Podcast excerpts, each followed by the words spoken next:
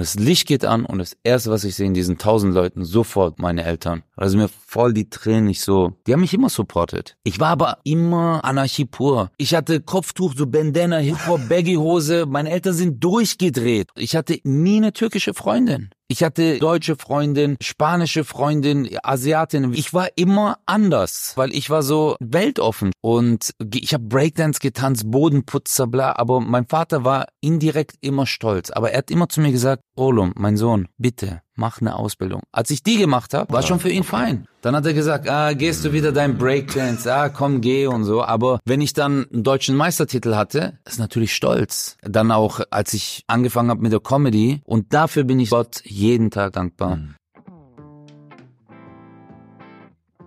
Hallo ihr Lieben, wie schön, dass ihr auch in dieser Woche bei einer neuen Folge von Road to Glory mit dabei seid. Mein heutiger Gast ist Özcan Kosa, der sich in den vergangenen Jahren einen Platz in der Riege der erfolgreichsten deutschen Comedians erobert hat. Früher war er deutscher Meister im Breakdance, heute ist er ein Meister der Situationskomik und spielt auch immer wieder gekonnt und mit viel Selbstironie mit dem Klischee des Deutschtürken.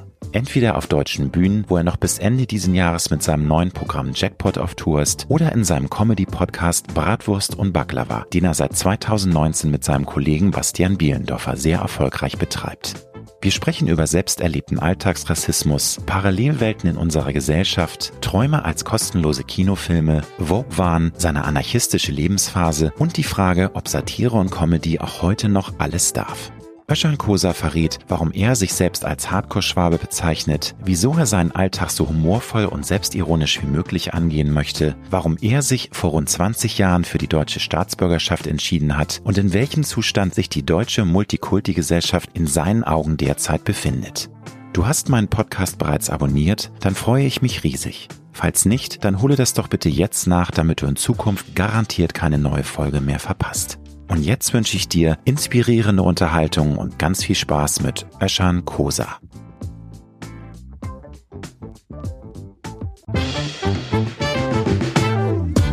Du hörst Road to Glory. Als Journalist mit 20-jähriger Berufserfahrung hat Alexander Nebel hunderte von Interviews mit nationalen und internationalen Stars geführt. Unter der Überschrift Deine persönliche Erfolgsstory spricht er hier in seinem Podcast mit inspirierenden Prominenten über Erfolg, prägende Wendepunkte und Lebensweisheiten. Gute Unterhaltung mit einer neuen Folge von Road to Glory mit Alexander Nebel. Herzlich willkommen, Özcan Posa, bei meinem Format. Dankeschön, mein Lieber. Vielen, vielen Dank. Wann hast du zum letzten Mal so einen krassen Traum gehabt, dass du dich auch noch am nächsten Tag dran erinnern konntest? Oh, das ist eine gute Frage. Ist, glaube ich, gar nicht so lange her. Ich glaube, es ist eine Woche her oder so. Aber es war ein ganz stranger Traum. Ich hab, also so ein äh, weirder, so ein Gaga-Traum, oder? Ja, was? so ein weirder Traum. Ja. Das waren so, ich bin irgendwie in mehreren Räumen reingelaufen, habe gesagt, ist alles in Ordnung, ist alles in Ordnung. Und ja, wir klären das und äh, so total hektisch. Also es war jetzt weder ein Albtraum noch irgendwie ein Feelgood-Traum, wo du durch irgendwelche Lüfte schwebst, sondern einfach nee. nur so Aufarbeitung wahrscheinlich ja. des Alltags. Aber ich hatte, ne? ich hatte die, lucide Träume, hatte ich eine Zeit lang. Das ist das Geilste, was es gibt. Erzähl, was passiert äh, da? Was geht da ab? Luzide Traum, du kannst ihn steuern. Also du weißt, dass du träumst, aber du fühlst das. Und ich konnte da fliegen. Und dann kannst du richtig, du sagst dann, jetzt geht's los. Und auf einmal ist dein ganzer Körper, oh. Und dann bist du wie Iron Man. Fliegst durch, sagst, jetzt sollen noch Gebäude rauskommen. Also es ist ganz strange. Echt, das habe ich ja noch. Ja. Das möchte ich auch, sowas. Luzid, ja, man kann das erlernen. Also okay. ich habe das dreimal gehabt in meinem Leben. Und jetzt versuche ich es, aber es geht nicht mehr und ich kotze voll ab. Ich so, ah nein. weißt du denn noch, was du heute Nacht geträumt hast? Nee, das, Weil das ist, ist das fiese, weißt du, wir träumen ja jeden Tag oder mhm. jede Nacht diverse Träume, aber die sind dann so flüchtig, unser Gehirn verarbeitet irgendwelchen Mist und ja. du kannst dich nicht mehr dran erinnern. Das ist das, ja, ist auch so, manchmal gibt's ja auch Träume, wo du fällst genau. oder, aber Albtraum, Gott sei Dank. Ich hatte eine Zeit lang voll oft Albträume, aber es schon Jahre her, jetzt nicht mehr. Aber ich habe auch aufgehört, äh, Horrorfilme anzugucken. Weil sich das zu sehr mitnimmt. Wahrscheinlich ist es irgendwie im Unterbewusstsein, das dann irgendwann wieder rauskommt. Aber äh, hast du da so eine Faszination, weil ich persönlich bin Horrorfilm-Fan, solange sie richtig geil gemacht sind, aber also kannst du es, du kannst es gar nicht. Ja? Ich liebe Horrorfilme, auch alte, weißt du, die Fürsten der Dunkelheit, da war der Alice John Cooper. Carpenter. Äh, Alice Cooper hat er ja, Ja, auch der war doch ein, einer so, so ein Gruft, die so, so einer der Penner, die dann irgendwie mit Ja, ja, ja, ja, hat genau. immer so ganz fiese Und dann war in der Kirche in New York, glaube ich, äh, dieses, äh, diese Flüssigkeit, die Genau, der grüne Ja. Schleim, ne? Genau, ja, ja, genau, genau. Und, und dieser Satanshand, die aus dem Spiegel kommt. kommt, ja, aber das war ein super, also für die damalige cool. Zeit ist, glaube ich, schlecht gealtert. Der Soundtrack. Ja. Der ist ja auch von John Carpenter. Ich liebe diese Synthi-Sounds. Ja, super. also es ist mega, ich bin totaler Horrorfilmfan, der Exorzist, äh, habe ich schon mit sechs Jahren gesehen mit meinen Eltern und so. so genau das richtige Kinderprogramm, ne? Läuft. Das waren unseren Eltern, ja gut, ich meine, damals, das hat ja nicht gejuckt, so äh, Du, Horrorfilm. heute ist ja auch der Exorzist irgendwie die leichteste Übung. Wenn ich sehe, was, was teilweise Kids für krasse Kr- äh, Sachen sehen. Ich meine, schau dir Evil Dead an, die, die Remakes da, die sind so krass. Und Stimmt, also- aber finde ich auch coole Filme, gut gemacht. Ja. Findest du denn das Thema Traumdeutung, Traumanalyse generell spannend? Oder ist das gar nichts für dich? Äh, eine Zeit lang habe ich mich sehr damit auseinandergesetzt. Finde ich super cool, dass du sowas fragst. Ich habe versucht, auch so Traumanalysen, auch auf spiritueller Ebene, auf religiöser Ebene. Es gibt ja auch Traumdeutungen im Islam etc. Ich habe mich wirklich mal damit auseinandergesetzt, bis ich gemerkt habe, je mehr ich mich damit auseinandergesetzt habe, desto skurriler würde es für mich. Und dann habe ich gesagt, nee, ein Traum ist ein Traum. Hm. Sind unverarbeitete Informationen, das, die ich tagsüber hatte oder Wochen vorher hatte. Oder Jahre, teilweise Oder Jahre, Jahr, genau. Jahrzehnte her, ne, dass du da so einen Scheiß aufarbeitest. Aber irgendwie sind auch Träume kostenlose Kinofilme. Weißt du, wo du dann sagst so, hey geil, du wachst auf und denkst dir, äh, was war das gerade für ein äh, Film, den ich geschoben habe? Es ist echt interessant. Ja. Manchmal Horrorszenarien, Angstträume, Angstzustände, aber auch manchmal Liebesgeschichte. Es gibt einen griechischen Sänger, Alkinos Ioannidis, und der hat Onira Itame heißt das Lied, glaube ich. Und da geht es um einen Mann, der sich im Traum in eine Frau verliebt hat. okay. Und der hat sie jeden Abend immer wieder gesehen. Und der hat eine Liebe dort aufgebaut und irgendwann kam sie nicht mehr. Und dann hat er sich das Leben genommen, weil sie dann weg war.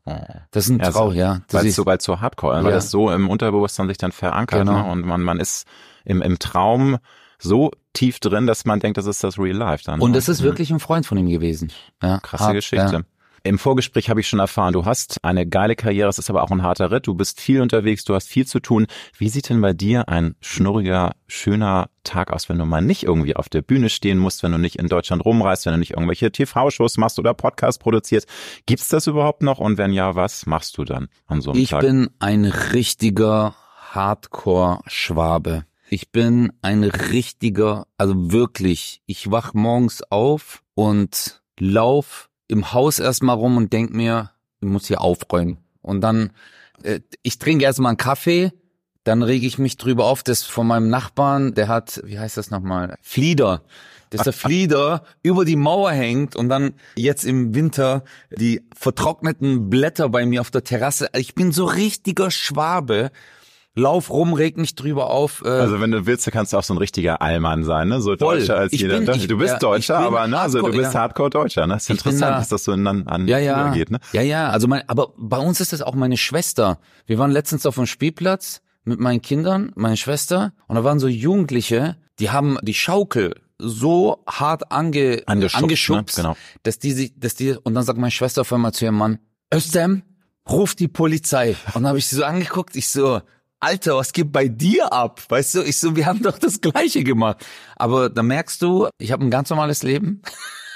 Total. Aber Wie ich höre raus, also so richtig, dass du mal dich auf eine Couch lümmelst und einfach nur irgendwie äh, rumbräst und äh, Netflix Boah, doch, binge, das, das gibt's auch, ne? Also ja, du natürlich. Ja, hast auch liebe- mal die, die Möglichkeit, mal richtig alle Viere von dir Genau. strecken, ne? Und ich Also meine, du hast zwei Kids, ne? also so leicht ist es, glaube ich, Ja. nicht, ne? Die wollen ja auch bespaßt Ja, werden. ja, auf jeden Fall, aber ich, also man muss schon die Zeit für sich nutzen, auch, also ich merke es auch, wenn ich auf Tour bin zum Beispiel, also jetzt, äh, du- klar hast du jetzt gefragt, außerhalb der Tour, aber Klar. auch während der Tour versuche ich immer kleine Nischen zu finden, wo ich sag, hey, ich gehe zur Massage oder Handy aus, einfach rumliegen, Mhm. nachdenken, habe ich eine Zeit lang nicht gemacht, sogar bis vor kurzem. Ich will jetzt nicht, dass du denkst, dass ich, ja, ich habe mein Leben im Griff überhaupt nicht, weil ich habe gemerkt, dass ich total unausgeglichen war. Äh, Voll im Stress und habe ich mir gedacht, ich muss jetzt die Handbremse ziehen, die Reißleine ziehen und sagen, nee, Zeit für mich. Wo ich auch kurz mal relaxen kann. Aber Filme, Serien liebe ich über alles.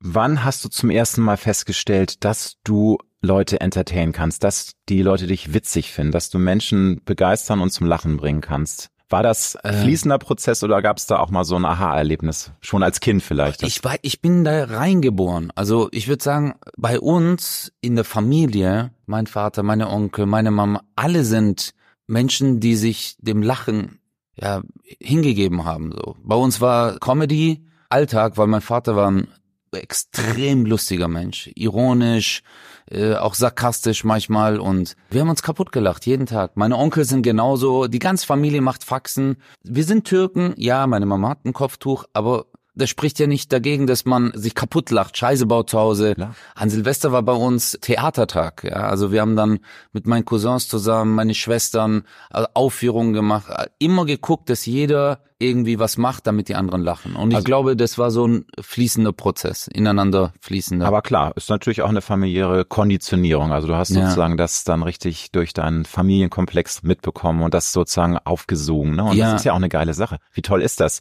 wenn, wenn viel gelacht wird in der Familie? Wie viel Familie gibt's, wo es, wo es dann auch Stress gibt ohne Ende, ne? Und, und merkt man aber nicht erst. nur das, also Prügelei und also das ja, ja, ja schlimmste Fälle. Ne? Ja, ja, klar, weil aber das merkst du erst, wenn du älter wirst und Revue passierst erstmal. Also oder selber dann Kinder hast oder Freunde, bei denen du da sitzt und dann merkst, zum Beispiel mein Opa, harter Typ, der lacht gar nicht.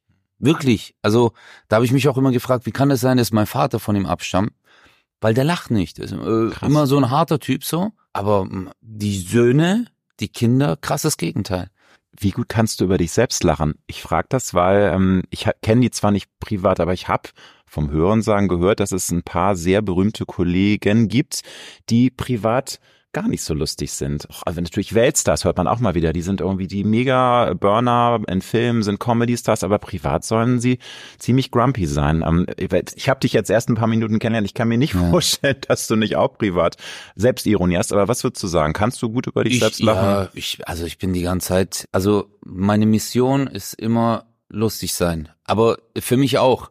Klingt jetzt ein bisschen psycho, aber auch wenn ich heute zum Beispiel im Aufzug, ich habe auf den dritten Stock gedrückt im Hotel und Hotelzimmer 311, nein, Spaß, ich bin schon ausgecheckt, aber im dritten Stock und dann gibt's so einen Spiegel, dann habe ich in den Spiegel geguckt und ich so, hey, was geht ab? Also habe mit mir selber eigentlich geredet, aber ich finde es lustig. Also ich finde generell äh, versuche ich alles humoristisch zu nehmen, aufzuarbeiten in meinem Leben. Der ist ein Teil von mir. Ich meine jetzt aber auch so dieses, dass einige durch den Erfolg dann so ein bisschen auch vor lauter Ehrfurcht vor sich selbst so ein bisschen erstarren und eben dann auch sich zu ernst nehmen, das meine ich auch damit, ne? dass es eben dann so Leute gibt, die über eine lange Zeit ah, sich okay. einen Ruf aufbauen mhm. und ähm, ich sage jetzt bewusst keine Namen, aber es gibt eben so ein paar deutsche Comedy-Ikonen. Also Atze gehört da definitiv nicht dazu, aber die ja. ähm, dann so ein bisschen sich zu ernst nehmen, weißt du, die irgendwie diese Selbstironie, diese Leichtigkeit verloren haben, weil sie eben meinen, oh, ich bin jetzt so, ich bin hier der der, der Checker und ich mm. bin hier der mhm. Comedy-Star und ähm, verneigt euch vom King, ne? Und das ich, ist so. Ja, aber ich glaube, das ist, guck mal, Erfolg, Geld, das sind ja alles Verstärker, wie so der Turbo-Booster deines Charakters. Manche Leute hatten früher vielleicht nicht einen Erfolg, um sich damit zu profilieren oder haben immer gedacht, ich kann mich nur dadurch profilieren. Hm. Bei mir war es genau andersrum. Lachen war für mich das einzige. Es gab ein magischen Moment in meinem Leben. Das war in der Schule. Meine Mutter hat mir die Haare geschnitten. Wir hatten kein Cash damals. Wir hatten eine Wohnung gekauft in der Türkei, verschuldet. Dann hat mein Vater einen Unfall gemacht mit dem Fahrrad, musste Schmerzensgeld zahlen. Also war so eine Broke-Zeit und keine Markenklamotten, keine Markenhosen, keine Markenschuhe. Sowieso immer ein bisschen kleiner gewesen und wurde schon so gedisst in der Schule. Und dann habe ich einmal das gesagt, was in meinen Kopf kam. Die Lehrerin hat was gesagt, dann habe ich was gesagt und alle haben sich auf einmal zu mir gedreht und gelacht. Und dann war ich so, geil. ja, geil. Ja. Und dann wurde ich, auch wenn es jetzt klischeehaft klingt, Klassenkasper. Ein Klassenkasper heißt ja nicht, dass du das machst, weil du auffallen willst, sondern weil du das bekommst, was du dir wünschst. Aufmerksamkeit. Das ist nicht so, weil du denkst, ich bin der Coolste, sondern hey, endlich sehen die mich. Ja. Weil du bist eigentlich unsichtbar gewesen. Weil du hast immer gedacht, ich werde nur sichtbar, wenn ich Markenklamotten hab. Und irgendwann hast du gemerkt, auch durchs Breakdancen, dass nicht das, was ich anhab, mich zu dem macht, was ich bin, sondern die Person, die ich bin, macht mich zu dem, was ich bin. Und was du für Talente hast und was, was dein Wesen ausmacht ne? und wie du eben Menschen, wie du auf Menschen zugehst und Ja. ja, und ich meine, Klassenkasper ist das eine, aber wenn du nicht lustig bist, dann lacht ja auch keiner, weil du musst ja, Ja. offensichtlich da auch die Trigger ausgelöst haben und du hast ja dann ähm, Ja, weil du kriegst ja dann noch so ein. Feingefühl dafür. Also in allem, was du machst. Ich meine, wie ist es, wenn man das erste Mal eine Frau anspricht, kriegt man einen Korb, die denkst, was ist das für ein Trottel. Dann beim zweiten Mal genauso, beim zehnten Mal genauso, beim hundertsten Mal hast du es irgendwie, dann weißt du so, okay, das ist nicht zu aufdringlich, das ist nicht zu dumm, das ist nicht, weißt du, und so ist es auch mit Menschen zum Lachen bringen. Du Super, failst ja. tausendmal, aber dann passiert's. Und nochmal zurückzukommen auf deine Sache, auf deine Frage von vorhin. Ich glaube, es gibt halt, manche Leute sind von Natur aus einfach ein bisschen ruhig, entwickeln sich aber auch, manche sind zurückhaltender, wenn du jahrelang Comedian bist, irgendwann bist du 50, dann bist du vielleicht auch ein bisschen ruhiger, kann auch Ja, sein. Klar, man verändert sich, aber das finde ich auch gut und wichtig und ich glaube, wichtig ist es, dass du auch noch mit 80 lustig bist. Ich finde das so geil, wenn, Ja. wenn irgendwie so Omis und Opas irgendwie so eine super Art haben und immer noch Humor haben und auch mal so einen kleinen Dance, sofern es Ja, der Rücken noch mitmacht, irgendwie hinlegen. Finde ich total klasse. Mega. Özcan, du bist mit dem Comedy-Programm Jackpot bis Mai in Deutschland unterwegs. Ja. Im größten, oder ist es noch gar nicht Jackpot jetzt? Doch, Doch, du bist noch Jackpot. jetzt im Dezember ist schon, ne? Du bist ja jetzt Ja, ja, bis bist Ende nächsten Jahres Bis sogar. Ende nächsten Jahres Ja. sogar. Also volle Kanne bei dir. Ja. Wie surreal ist das Gefühl für dich, dass du jetzt vor bis zu 10.000 Leuten auftrittst? Weil du hast hier Ja. die fettesten Hallen gebucht, irgendwie Langstes Arena in Köln Ja. und das ist so krass, also wo Weltstars auftreten. Ja, Was ist das für ein Gefühl für dich? Ich blick's noch gar nicht. Guck mal, ich habe gestern in Hannover gespielt. Es waren, ich glaube, drei oder viertausend Leute. Hm. Und du, du blickst das gar nicht, weil du bist in deinem Hamsterrad, du funktionierst, du bist nur so, hoffentlich lachen die, hoffentlich lachen die. Dir ist egal, wie viele Leute kommen. Früher war es bei mir zum Beispiel so, ich habe mal, ich hatte vor Jahren mal eine Show in Krefeld, da hatten wir eine große, den großen Raum gebucht, 300 Leute. Wir haben nur 90 Tickets verkauft. Ist jetzt auch fast äh, acht Jahre her. Ja, kannst du mal sehen, in acht Jahren. ne? Also gut, Ja. ist eine lange Zeit, aber es hat sich Ja, ja, ja. mega potenziert. Gott sei Dank. Und dann Mhm. hat aber der Veranstalter gesagt, ja, hey, es gibt noch einen kleinen Raum, da passen nur 100 Leute rein. Sollen wir da ums? Ich so, ja, natürlich. Weil es geht nur darum, das Feeling, was die Leute haben. Es geht nicht darum, wie viele Leute kommen, sondern dass du diesen Leuten, die Eintritt gezahlt haben, die kommen, um Spaß zu haben, einen geilen Abend bescherst. Und deswegen nimmst du das gar nicht wahr. Mhm. Also dieses kurz, Alter, was, wie viele Leute waren da? Es gab auch Momente, wo ich geweint habe nach den Shows. Also, wenn du es mal realisierst, dass du aus Dankbarkeit einfach, du gehst von der Bühne und mir sind Tränen gekommen. Einfach, weißt du, wo du sagst, Alter, was ist gerade passiert? Weil ich bin Arbeiterkind. Ja. Also mein Vater ist War- vor 50 Jahren damals hergekommen, f- 45 Jahren, 50 Jahren, hat, keine Ahnung, im Dreck gearbeitet an Baustellen. Der hat zu mir gesagt, er hat geweint, weil er auf einmal in einem regnerischen Ort mit Gummistiefeln Baustelle jahrelang gearbeitet hat, weil er gedacht hat, der kam mit dem Anzug nach Deutschland, Ja, man- weißt du? Und hat gedacht, oh, ich gehe jetzt Deutschland Geld verdienen. Auf einmal haben sie ihm eine Schaufel gegeben, haben gesagt, gehst jetzt runter und grab. Und das war dann halt auch eine Mission von mir, weißt du, weil ich wollte immer eigentlich erfolgreich sein, dass mein Vater nicht mehr arbeiten muss. Leider ist er, ich habe es nicht geschafft, weil der richtige Erfolg kam erst, nachdem er verstorben ist. Weil ich wollte, äh, dass er, also eigentlich wollte ich, dass er aufhört, aber er ist auch früher in Rente gegangen, so dass Ja. ich, also ich konnte, ich wollte so, er soll aufhören zu arbeiten, so. Aber ja, Aber ich äh, finde das insofern spannend, dass du sagst, dass du ähm, ganz egal, ob da jetzt fünf oder 5000 Leute sind, dass du immer das Gefühl hast, ich möchte diesen Menschen Freude machen, die sollen lachen. Da erinnere ich mich an ein Gespräch mit Michael Mittermeier, der auch meinte, einmal wurden nur vier Karten verkauft. Dann hat er gesagt, so Leute, kommt mal alle nach vorne auf die Bühne, dann haben sie so einen kleinen Stuhlkreis Mhm. gemacht, hat er da so die entertained, ne? Auch wenn es nur vier Leute, also Vollprofi eben, ne? Also andere hatten gesagt, nee, ich heul jetzt und gehe in die Garderobe und ihr könnt alle mal, kriegt das Geld zurück, ne? Aber ja, nee, ja. also. Das Schlimme ist ja, äh, nee, eigentlich das Gute ist ja, äh, dass du es machst. Aber das Schlimme ist, das passiert dir in der Zeit, wo du nicht mit allen Wassern gewaschen bist. Das ist in der Anfangszeit. Wo du echt noch dünnhäutiger bist. ne? Ja, ja, du fängst Mhm. neu an. Du hast ein paar Mal einen Auftritt gehabt, dann sagt einer so, komm, wir machen mal eine Solotour, schreib mal ein Programm, dann schreibst du und dann machen die irgendwo Werbung, weil die Veranstalter glauben dran, haben dich irgendwo gesehen bei einer Mixshow, auf einmal zehn Tickets in der 200 Halle, 300 Halle Und dann Boah, fährst Alter, du hin. ab, ne? ja, Mhm. und das ist, Scheiße. du stirbst 100 Tote. Mhm. Aber ich habe mir immer, ist mir bei mir auch, also ich habe in Viersen vor 14 Leuten, äh, vier, es war in einer Bar, vier sind nur gekommen, weil es ihre Stammkneipe war. Und die wollten mich gar nicht sehen. Aber ich habe mir gedacht, die muss ich überzeugen, beim nächsten Mal sind es dann 20, beim nächsten Mal 40, 60 Und, und, jetzt so ein weiter. paar tausend. Also, Gott ich freue mich da Dank, total ja. für dich, mein Lieber. Danke. Im Programm Jackpot stellst du unter anderem die ganz große Frage, was ist Glück? Ja. Frage an dich, wo liegen denn für dich so die kleinen Glücksmomente im Alltag? Weil Glück ist ja so ein sehr, sehr überstrapazierter Begriff. Alle Mhm. wollen wir Glück und glücklich sein. Aber wo sind für dich diese kleinen Momente, die man manchmal ja auch erst im Rückblick erkennt, dass man merkt, oh, das war eigentlich ein toller, glücklicher Moment. Aber ich Vollpfosten habe das in dem Moment so gar nicht richtig mitbekommen. Ja, ich glaube, das Problem liegt, wir haben generell ein gesellschaftliches Problem, ist meine Wahrnehmung. Ich sag jetzt nicht, dass es für alle Menschen so das ist. ist aber, ähm, jeder hat ja ne, seine Wahrnehmung. Uns wird ja suggeriert durch Social Media, weißt du, früher hast du zum Beispiel Fernsehen geguckt, da hieß es, die Royals haben das und das gemacht. Die Superstars waren da und da.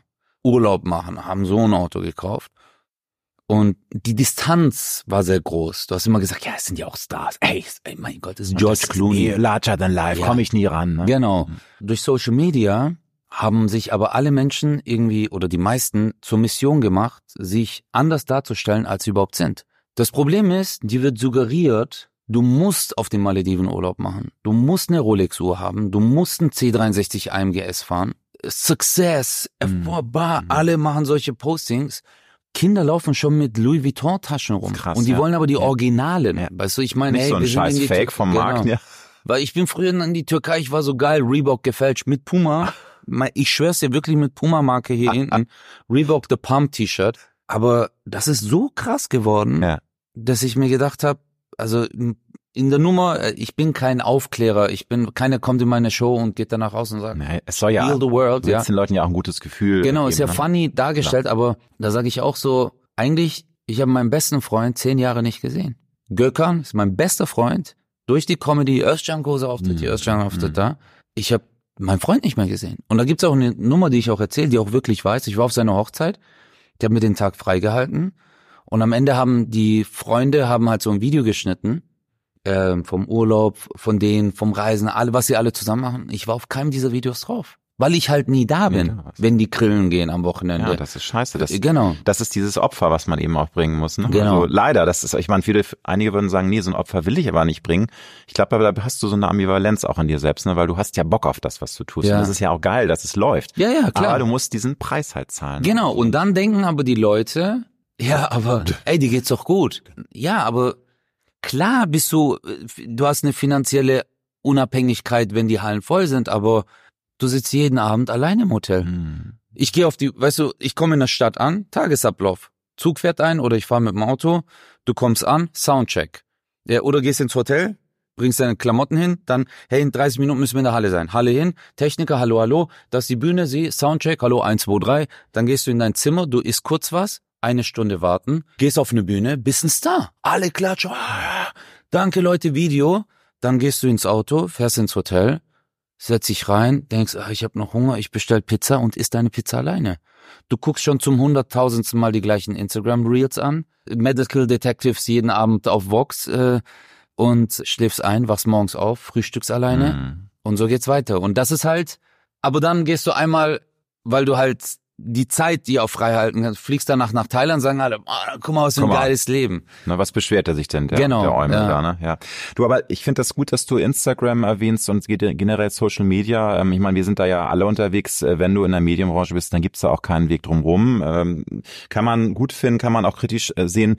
Aber fehlt in deinen Augen in dieser höher, schneller, weiter Ära, in der wir leben, eben auch durch Social Media befeuert, zunehmend so Demut und eben auch Dankbarkeit für die vielen Dinge, die wir eben auch haben. Weil du hast erwähnt, alle wollen heute schon irgendwie Luxusartikel im Teenageralter und dabei geht's uns ja wirklich in Deutschland, auch wenn es hier Not gibt. Ne? Also das muss man immer sagen, es gibt auch Leute, denen geht's richtig beschissen hier, aber uns geht's im Verhältnis zum Rest der Welt ja immer noch sehr gut. Und da fehlt mir manchmal auch so ein bisschen einfach mal dieser Reset und einfach Demut Mhm. und Dankbarkeit und zu sagen, ey, klar, ich könnte auch jetzt irgendwie ein Penthouse in Miami haben, aber so geht's mir auch ganz gut. Es gibt, boah, das ist eine gute Frage.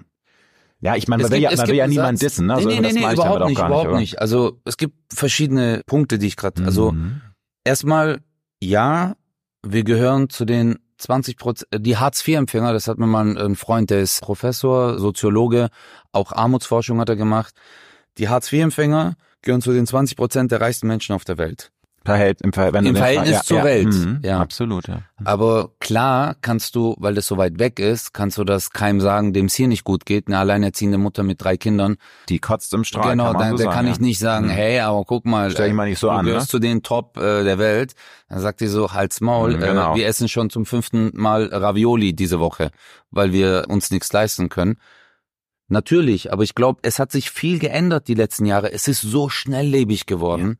Zum Punkto Demut, ja, also wer reich sein will, der braucht Zufriedenheit. Wenn du mit dem, was du hast, zufrieden bist, klar bist du dann reich. Jeden Tag kann man sagen, ah, Miami, dann, ich vergleiche es immer mit dem Auto. Früher, ich hatte kein Auto. Ich hatte einen Fiat Uno, dann gekauft, so einen alten Digger, und ich war so Killer, Alter, weil meine Freunde. Der Checker, ne? Genau, hatten, äh, der, der zeigt, wie es, wo es lang geht. ja, aber uns war Auto von nur von A nach B kommen. Es war eine Schrottkiste, mein Kumpel hat den Seat, wir waren an der Ampel, der stand hinter mir, der ist mir einfach hinten drauf gefahren, damit er lachen konnte so. Und Lack wollte teilweise nur mit Tesafilm noch zusammen. Genau, genau, aber es hat uns nicht gejuckt. Dann stehst du an der Ampel, neben dir ist jemand im Mercedes. Hätte ich den Mercedes, würde ich denken, boah, geil. Zwei Tage später stehe ich an der Ampel neben mir einen Porsche.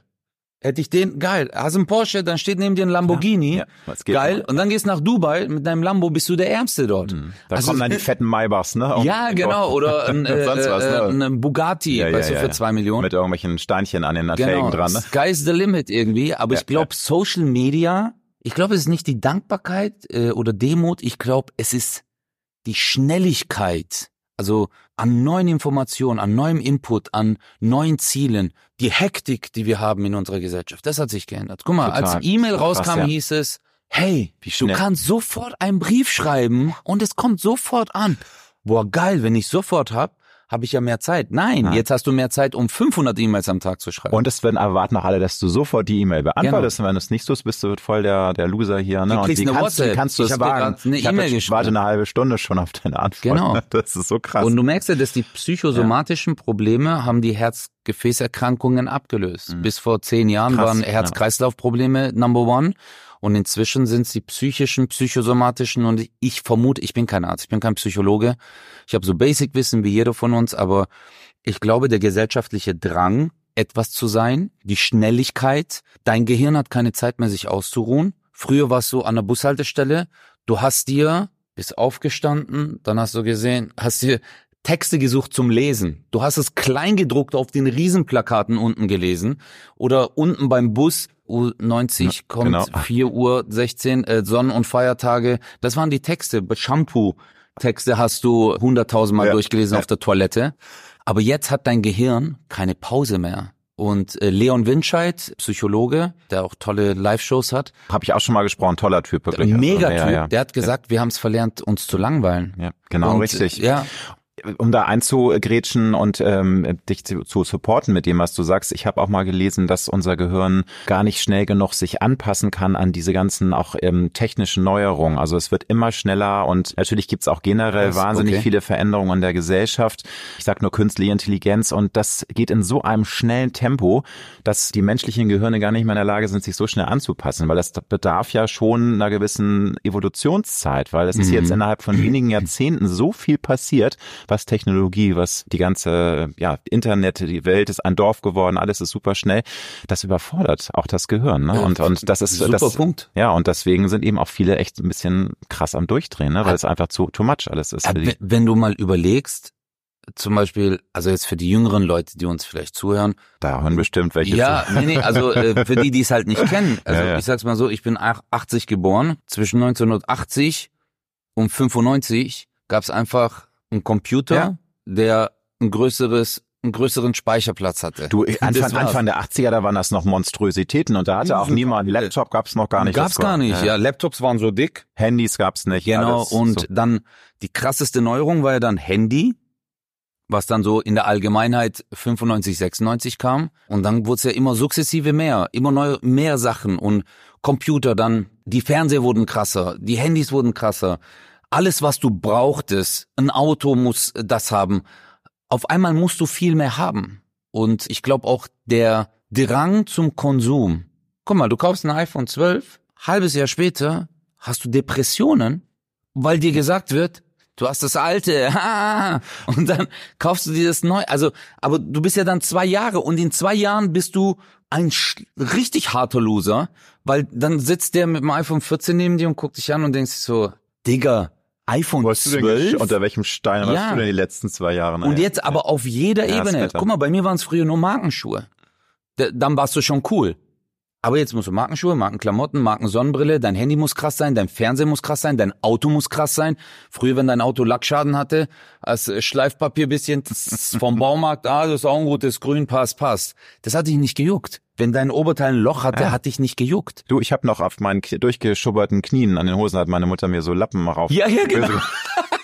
Das war ja, Ja, ehrlich gesagt, ja. da waren wir ein bisschen nachhaltiger. Ist jetzt wieder so ein bisschen Mhm. so aller von wegen an der Grenze zum alten weißen Mann. Aber also ich finde es ja cool, dass die junge Generation auf Nachhaltigkeit auch ganz besonders pocht. Aber äh, teilweise ist es ja viel krasser heute. Aber ist ein Thema für sich, was äh, an, an Energie auch verschwendet wird, eben allein für Smartphones und den ganzen Luxuskram. Ja. Es ist schon heftig. Ich habe gelesen, dass du die neuen Gags nicht vorher testest, sondern das Publikum ist dein Testballon. Ja. Ist das richtig? Ja, Da frage ich mich, gibt's da manchmal vielleicht auch äh, Momente, wo du merkst, hm, da habe ich jetzt in meinem privaten Kämmerlein gedacht, der, der Humor, der zündet, aber du merkst, hm, das, das funktioniert Klar. dann doch nicht so. Hast du auch Na, manchmal oh Momente, mein ne, wo du Gott, denkst, oh scheiße, natürlich. habe ich mir ganz anders vorgestellt. Mein- Warum lacht jetzt keine Sau, ne? Das, also ich bin schon so oft abgekackt. Genau diese äh, Situation ist für mich. Ich habe mehrere Probleme. Prokrastination ist einer meiner größten. Ich schieb alles raus. Ich war schon immer so. Ich war der Typ eine Nacht vor der Prüfung lernen. Und dann geht's aber ab, ne? Und dann performst du auch, ne? Und Ja, in der Realschule habe ich gar nicht gelernt, aber so später, als ich Sport studiert habe, habe ich das geschafft und ich hatte in Fächern wie Anatomie, Physiologie Einser. Aber es hat mich auch interessiert. Ich habe auch viel mehr aufgepasst im normalen Unterricht, aber in der Realschule war ich so, äh, Laber, Graffitis du gemalt und ja so. auch. Ja. Ich Ja. war auch ein schlechter Schüler. Ich habe die Schule Ich- auch immer äh, ätzend ja. gefunden. Aber ich sterbe tausend Tote in der Zeit. Mm, Ich schreibe mm. dann ein neues Programm. Bei mir ist das Problem, ich schieb's raus. Ich habe das neue Programm Jackpot in drei Tagen auf Papier gebracht oder zwei Tagen vor der Alter. Preview. Ich schwör's dir. Echt? Weil meine letzte Show, Cosa Nostra, habe ich 29. April, den letzten Tag gehabt in Pforzheim. Dann war der 30. erste und am zweiten war, glaube ich, Preview. Und ich hatte bis dahin Notizen gemacht und währenddessen auch ein Jahr lang gedacht, ich habe mein Mojo verloren. Nach während Corona habe ich gedacht, ich habe mein Mojo verloren. Ich habe meine Muse verloren. Und habe ich jetzt das Programm geschrieben und dann gehe ich auf die Bühne und es ist jedes Mal das Gleiche und dann stirbst du hunderttausend Tote. Und, und du merkst, äh, du musst auch ein bisschen Evolution dann machen. Ne? Also du merkst, an, du passt dann ja wahrscheinlich auch an. Wenn du merkst, dass, Ja, ja. da kackst du jetzt ab mit dem Gag und der funzt gar nicht, dann musst Ja. du halt dann das anders Ich gehe auch machen offen beim damit um. Mal. Ne? Es ist ja eine Preview, das Ja, heißt ja ja, dann auch, es ist eine okay. Werkschau. Leute, es ist eine Preview, ich probiere die Gags zum ersten Mal aus. Ich habe meine Zettel. Und dann, Und wenn dann- einer halt abkackt, dann gehe ich zum Zettel und sage, ja, okay, den streiche ich wieder. Du arbeitest ist, ne? ja auch damit, ja, aber das ist ja das Schöne. Dieser Prozess und in diesem Prozess lieben halt, es gibt gewisse Liebhaber für diesen Mhm. Prozess, die sagen dann, geil, alter Preview will ich sehen. Und dann gehe ich aber trotzdem nochmal zur Show und dann will ich sehen, was dann draus geworden ist. Ja. Und jetzt, Gott sei Dank, äh, ist eine schöne Show geworden, echt richtig cool. Also gestern Hannover war Abriss. Super. Also richtig cool. Super. Ich habe schon einige Comedians interviewt und was mich super interessiert bei jedem ist, wie sie das sehen mit der heutigen Welt, die ja sehr dogmatisch ist in Sachen Vogue, Political Correctness. Äh, Man muss auch teilweise befürchten, äh, gecancelt zu werden, wenn man mal irgendwas äh, über die Stränge raushaut. Findest du das schade, weil natürlich das grenzt ja, schränkt ja die Kreativität an und gerade Comedians wollen ja auch gerne mal irgendwie derbe Mhm. sein, wollen mal einen raushauen und wollen auch provozieren finde ich auch völlig okay, wenn sie Grenzen überschreiten, solange nicht Menschen jetzt krass beleidigt werden oder irgendwie ganze, also wenn es dann irgendwie rassistisch oder frauenfeindlich oder krass homophob wird. Wobei auch da finde ich gibt's Nuancen, weil ich finde, man kann auch mal ein bisschen frauenfeindlich sein und man kann auch mal homophob sein. Ich, das sag ich als selbst schwuler Mann. Finde ich, Mhm. alles mir ist mir zu pussymäßig geworden. Da sind alle sind immer äh und schreien auf, sobald mal irgendjemand irgendwas sagt. Ja. Wie siehst du das als Comedian? Ist das ätzend, dass man sich da selbst so konditionieren muss oder bist du Ja, ich bin, äh, äh, nee, ich bin, guck mal, bei mir ist mal so, mal so. Ich weiß auch manchmal nicht, wohin mit mir. Also auch mit meinen Gedanken, weißt du? Ich meine, ich bin auch nur ein Mensch, ich krieg den Input mit, was gerade passiert und versuche das zu verarbeiten. Meine Meinung ändert sich auch zu gewissen Punkten. Ich meine, vor Jahren hieß es, Satire darf alles. Und dann standen alle Politiker und mit ihren Fahnen, Satire darf alles. Dann auf einmal, ah nee, darf doch nicht alles. Ah nee, das darf man nicht, das darf man nicht. Da war ich auch irgendwann so, ey Leute, warum diktiert ihr? Und ich, für mich persönlich, meine Meinung, du kannst Gags machen, aber sobald Zynismus mhm. spürbar ist, wenn ich weiß. Oder Menschenverachtung, ne? Genau, so dann weiß ich, mhm. es geht gar nicht um den Gag, Digga. Du willst einfach jetzt cool sein in dem Moment. Und dann kam die Tussi, oh, die hat das mit mir gemacht, die Schlampe. Und weißt du, wo ich mir denk so, ja, ja gut, aber du hast gerade so stehen lassen. Ich hatte mal einen Podcast, Name egal, mit wem. Da habe ich irgendwann, äh, hatten wir das Thema, äh, haben wir über irgendwas geredet, habe ich gemeint, hey, das ist genauso unnötig äh, wie die dritte Toilette. Und da war ein riesen Ja, und dann hieß ja. es auf einmal so, du bist du, transphob, ja, du bist... Ja. Und dann war ich so, hey, stopp, ganz kurz, stopp, warte mal ganz kurz. Ich habe jahrelang ich war fast zehn Jahre, Funkin' Styles moderiert. Funkin' Styles ist ein Tanzwettbewerb, in der die Kategorie Vogue getanzt wird. Ich tanze selber Vogue. Mhm. Also Vogue ist, ist ein Tanz. Voging, ne? Also Voging, wir reden nicht genau. über VOKE, die Vogue-Bewegung, sondern nee, nee, das Voging. Vogue, genau. Sag nochmal Donna, Vogue, genau, 1990, genau. aber die hat's dann adaptiert von dieser Voging-Szene Genau, und es gibt einen Tänzer, Shabadoo, ja, ja. der ist so einer der Gründer und das ist äh, aus der schwulen Szene und mhm. auch aus der mhm. Trans-Szene aus New York und Ballroom Dance. Genau. Ich habe sie jahrelang moderiert, ich habe selber getanzt. Macht euch locker. Macht ja, also ich, ich war mit dieser Community unterwegs und uns war es egal, ob der schwul ist, ob der trans ist. Uns war es nur eins wichtig, hey, wir haben gerade Spaß, wir genau. tanzen. Geile und das Zeit ist, haben. genau, und das fand ich immer so, das haben wir, diesen Fokus haben wir verloren. Es ging gar nicht mehr um das, sondern, und was ich ganz schlimm finde, ist immer, oft sagen das Leute, die nicht mal betroffen sind, die auf einmal so die Hüter des Rechts sind, weißt du, wo ich mir denk so, hey, warte mal, du weißt gar nicht, wie es ist, schwul zu sein. Du weißt gar nicht, was der Schwule durchgemacht hat, 20 Jahre lang, bis er sich outen wollte. Ich war sogar der Typ, ich habe einen Kumpel, Grieche, der hat sich bei mir geoutet. Was, glaube ich, auch ganz krass ist. Ich meine, auch in der türkischen Welt, in der griechischen ist es noch krasser, sich zu outen, weil eben da, da noch eine andere, also die sind ein bisschen krasser drauf, glaube ich, ja, in vielen Familien. Ne? Das ist dann immer Schande und oh, ja, ein schwuler klar. Sohn. Ne? Und, und ja, der Kumpel von mir, muss dir vorstellen, Grieche, Lederjacke, ja, Ohrringe und war so, der war dieser der, Typ. Der Macker, ne? Malaga, ich hau dir mal auf die Fresse. Und dann hat dann Silvester zu mir gesagt, Özcan, ich muss mal mit dir reden. Da habe ich gesagt, ja, wir waren auf so einer Hausparty, sind hochgegangen. Der so, ich muss dir was sagen. Ich so, dass du schwul bist. Und der so, was? Was? Und dann war der so voll nervös, wo, was? Woher weißt du das? Und dann habe ich gesagt, Morok, wir haben Silvester. du sagst zu mir, du willst mit mir reden. Was willst du mir sonst sagen? Ist doch klar. Und dann hat er gesagt, ja, hast du das gemerkt? Und ich habe dann seine Angst gespürt. Ja, also habe ich gemerkt, ja. Hm. Costa, mir ist das scheißegal, ob du schwul bist, ist mir doch egal, Mann, du bist Costa. Weißt du? Wir gehen jetzt runter, wir saufen jetzt, das Spaß haben. Und das ist irgendwie das, was wir voll aus den Augen verlieren. Ich glaube auch bei Comedy generell ist, ich will, das ist auch meine Message. Das Licht geht aus und alle Menschen lachen gleich. Jeder, der im Publikum sitzt, da sitzt der Türke neben dem Deutschen, der Schwule neben dem Trans. Hm. Aber das ist hm. doch scheißegal. Licht geht aus und wir sind, und alle, dann kannst du nicht unterscheiden, wer ist wer. Ja. Ist der eine dunkelhäutig, ist der Jude, ist der Moslem? Nein, alles ist egal. Und das ist immer meine Message. Nicht das, was ich auf der Bühne sage, sondern was passiert gerade in diesem Raum. Hm. Und das ist das, was wir oft aus den Augen verlieren. Aber wenn du an einem Programm schreibst, du hast ja irgendwie Ideen, merkst du dann selber, dass du dich auch selbst konditionierst und sagst, finde ich jetzt lustig, weiß ich auch, würde abgehen, aber ich habe keinen Bock auf die Tretmine, dass dann doch ein Shitstorm ich, kommt, dann kommt nachher die Presse, oh, der Öscher, und der hat ja da voll die krassen Gags und geht ja gar nicht und was macht er da, ne? Und dabei war wir eben so übersensibel. Ja, ja, also in der ich, Gesellschaft. Ja, man muss aber auch mal dieses Instrument Comedy mal sehen. Comedy war ja schon immer auch so der erste Comedian Aristophanes im antiken Griechenland. Dem seine Aufgabe war es ja, der war ja der Erste, der die Aristokraten durch die Blume und die, weißt du, ihn ans Bein äh, gepickelt genau, hat. So, Nett, also durch die Blume, aber er hat ihn ans Bein genau.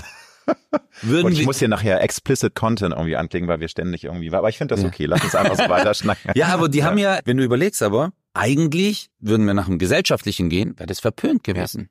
Absolut. Und ich glaube immer ab dem Moment, wo wo dir was vorgeschrieben wird, ich höre es mir immer gerne an. Ich höre mir auch gern Meinungen an.